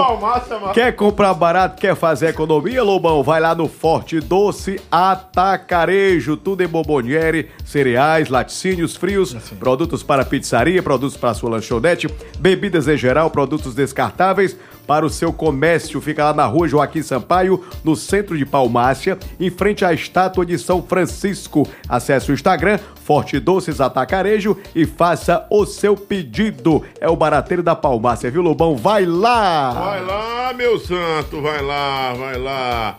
Pessoal aqui amando o Henderson. Tira esse cara daí, Lobo. Tá acabando com a a audiência dele, gente. O programa é dele, o programa é livre. Eu convidei ele, é o convidado, ele faz o que ele quer. Exatamente. Mas ele não batendo minha cara com esse bração dele aqui embaixo. o resto pode tacar o papo passar pelo todo Pode meter o sarrafo pra Oxi. cima. Mas, menino, o programa é dele. Lobão, Henderson, a foi- foi bom pra você, com Henderson? Boa noite, Lobão. Deus te livre desse. Não, Ah, é isso mesmo. É, rapaz, tem uns é isso comentários aí, mesmo. viu? As pessoas, elas acreditam que, a- que quem vota no Lula vai destruir a família. A pessoa acredita mesmo. Acaba de dar graça e a paz de Deus sobre sua vida. Deus te livre desse homem aí, Lobão. Termina esse programa. Mas é isso mesmo. A pessoa acredita mesmo. Márcio, do 84 9819, tal, tal, tal. Não pode dizer no telefone, não. É. Mas tem gente que tá elogiando, tá aqui, ó. Pronto, gostei e tal. Faltam quantos dias pra terminar esse quatro de cinco Domingo dias, né? agora é, é o dia D, né? Domingo agora, dia seis 30 dias. de outubro. Vai dar certo. Vai dar Vai dar dar certo. certo aí. Que vença, melhor, né? que vença o melhor. Obrigado, Henderson. Continue com suas opiniões firmes. Seja intenso como você é. Autêntico, né, Lobão? Isso. Autêntico como você é. Defenda Muito suas, obrigado. Defenda as suas ideias. Você sabe que passou o que viveu e sabe. Todo, todo mundo sabe o que viveu. E por que defende o que defende. Isso. né? Coloquei hoje até no meu Instagram, uma, uma, tava lendo um livro bem interessante. O, do, do- o ponto zero. Diz assim, nunca discuta com ninguém que tem uma ideia formada a respeito de um assunto. Porque você não vai desconstruir Não. isso. Não vai. Não.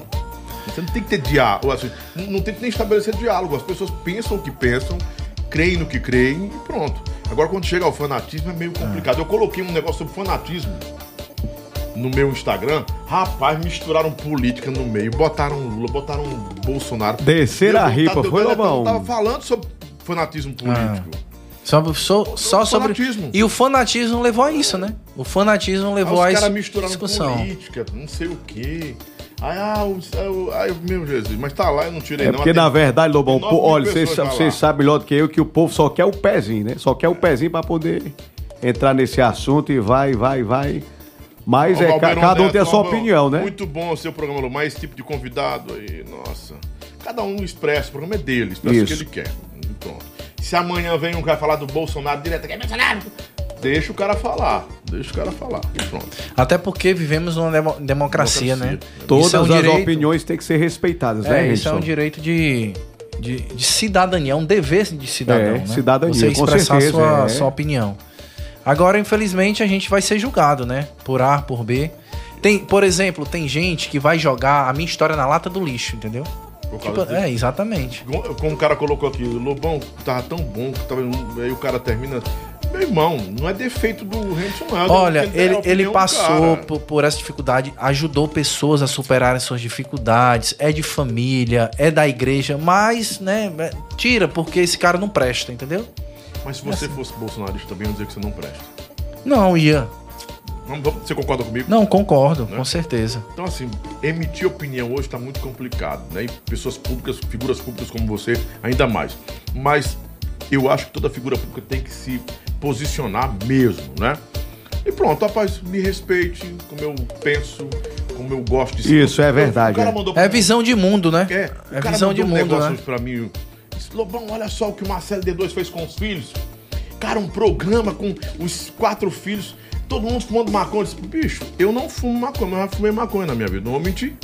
E Uhum. eu não sou a favor da cultura cannabis, não, mas eu entendo o que o cara tenta defender. Porque é o mundo dele ali, cara. Eu não vou tirar aquilo ali. Não depende da minha aprovação, da minha reprovação. Eu não quero para os meus filhos, nem para mim. Eu já tive uma experiência com isso. Para mim não Sim. edificou Sim. para ele edifica. Né? Eu vou muito no texto que Paulo diz: nunca se torne pesado para seu irmão. Se a carga está lá nos ombros do cara, você não pode dividi-la, não aumente essa carga. Né? E cada um vai prestar contas É diante de Deus. Acabou, você, ah, eu tô certo, ah, eu tô certo. Não. Essa é a minha certeza, essa é a minha convicção. Não significa dizer que é a sua convicção. Ah, né? Eu não posso impor essa convicção. O que, o, o que o- essa questão né, de, de- da política, da polarização, é usar coisas que não deveriam ser usadas, né? Questão da- das doutrinas, né? Da, da igreja, né? Você, tipo, se você for cristão, você não pode apoiar o Lula, né? Então, assim, é algo que eles colocam que a gente tem que ficar se defendendo direto. Você não pode dizer que é patriota. Porque se você disser que é patriota, você é altamente ligado. Como se quem não fosse bolsonarista não fosse patriota. Quem não fosse bolsonarista não fosse a favor da família, entendeu? Mas é um então, assunto que desengaja. A gente tá Não. com 500 pessoas, estamos baixando para 280, pouco, né? Ah, não, é isso não. É, porque o povo não. O povo tem que se acostumar com isso. Estão dizendo aqui.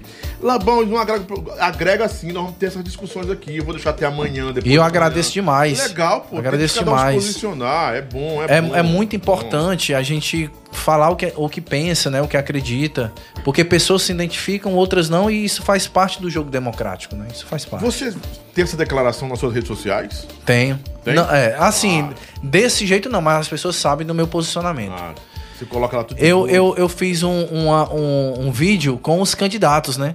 E esse vídeo ele me, ele me tirou 500 seguidores em 24 horas, mas em, em, dois dias, em três dias eu ganhei 700, né? Então tem, É equilibrado. é, tem esse equilíbrio, né? Que eu fiz o- os candidatos cantar o Ole Ole Olá do, do Lula. Obrigado, meu irmão. Fica com Deus. Tamo junto. Deus abençoe, Como muito, eu disse, permaneça muito com obrigado. suas posições, com seu pensamento. Se é isso que lhe agrada, defenda, compartilhe com as pessoas que também querem comungar e com quem quer ouvir também. E eu sou muito a favor de, da, da, da, da liberdade de expressão, cara. Cada um tem É isso aí. né? É, hoje um cara diz, pô, ah, por que, que as gays gostam, os- as gays gostam tanto de Tito? Meu irmão, porque eu não sou contra eles. Eu Simples sou assim. hétero, não sou contra nenhum. Fico do lado, defendo, acho que cada um tem direito do seu posicionamento. E é um pronto. cara que é, que é crente, que é crente. Cara, tu não é cristão. Vou falar a verdade pro, pro irmão. Você só é crente, você não é cristão. Eu sou cristão. Você é crente. Você falou tudo. É. Você é crente. Porque crente até o diabo é e estremece. É isso aí. Tchau, tchau, vamos embora. Valeu. Beijo Abraço. no coração. Amanhã a gente tá junto aqui com mais um episódio no Lobão. Vamos ver se o Isaías vem mesmo amanhã, né? Porque ele disse que vem, tá tudo ok. Amanhã Cadê o tá Jaca? Você vem, Jaca? Abraço, Oi! gente. Quarta-feira vai ter Valeu, nosso pessoal. episódio. Faz o L, não se esqueça. Dia 30. dia 30, 13. É isso aí. Vamos embora, gente. Um beijo no coração. Tchau, tchau. Fica Tchau, com Deus. tchau. 6 horas da manhã eu tô com você no rádio, às 4 da tarde também estou com você no rádio para todo o Brasil pela rede PopSat de rádios. E eu tô com você também aqui no nosso arroba, tá aqui embaixo, ó. Aqui, ó. Aqui, aqui, aqui. Pronto. Arroba Lobão Oficial, me visita lá, segue a gente lá. Um grande abraço. Quarta-feira tem um Léo Rossi, ex-marido da Márcia Felipe. Tem tanta história bacana tá Olha, forró. vai contar tudo, viu? Ele é o performance mais expressivo do Reginaldo Rossi, nosso saudoso rei do Brega. Vai estar comigo também aqui na quarta-feira. E amanhã, o nosso Isaías CDs 2.0, com a participação também da Jamile Lima, que vai estar por perto aqui. Eu creio que ela vem também, né? Só dando Tá close. Grande abraço, beijo, fica com Jesus, consciência, paz no coração. Tchau, gente. tchau.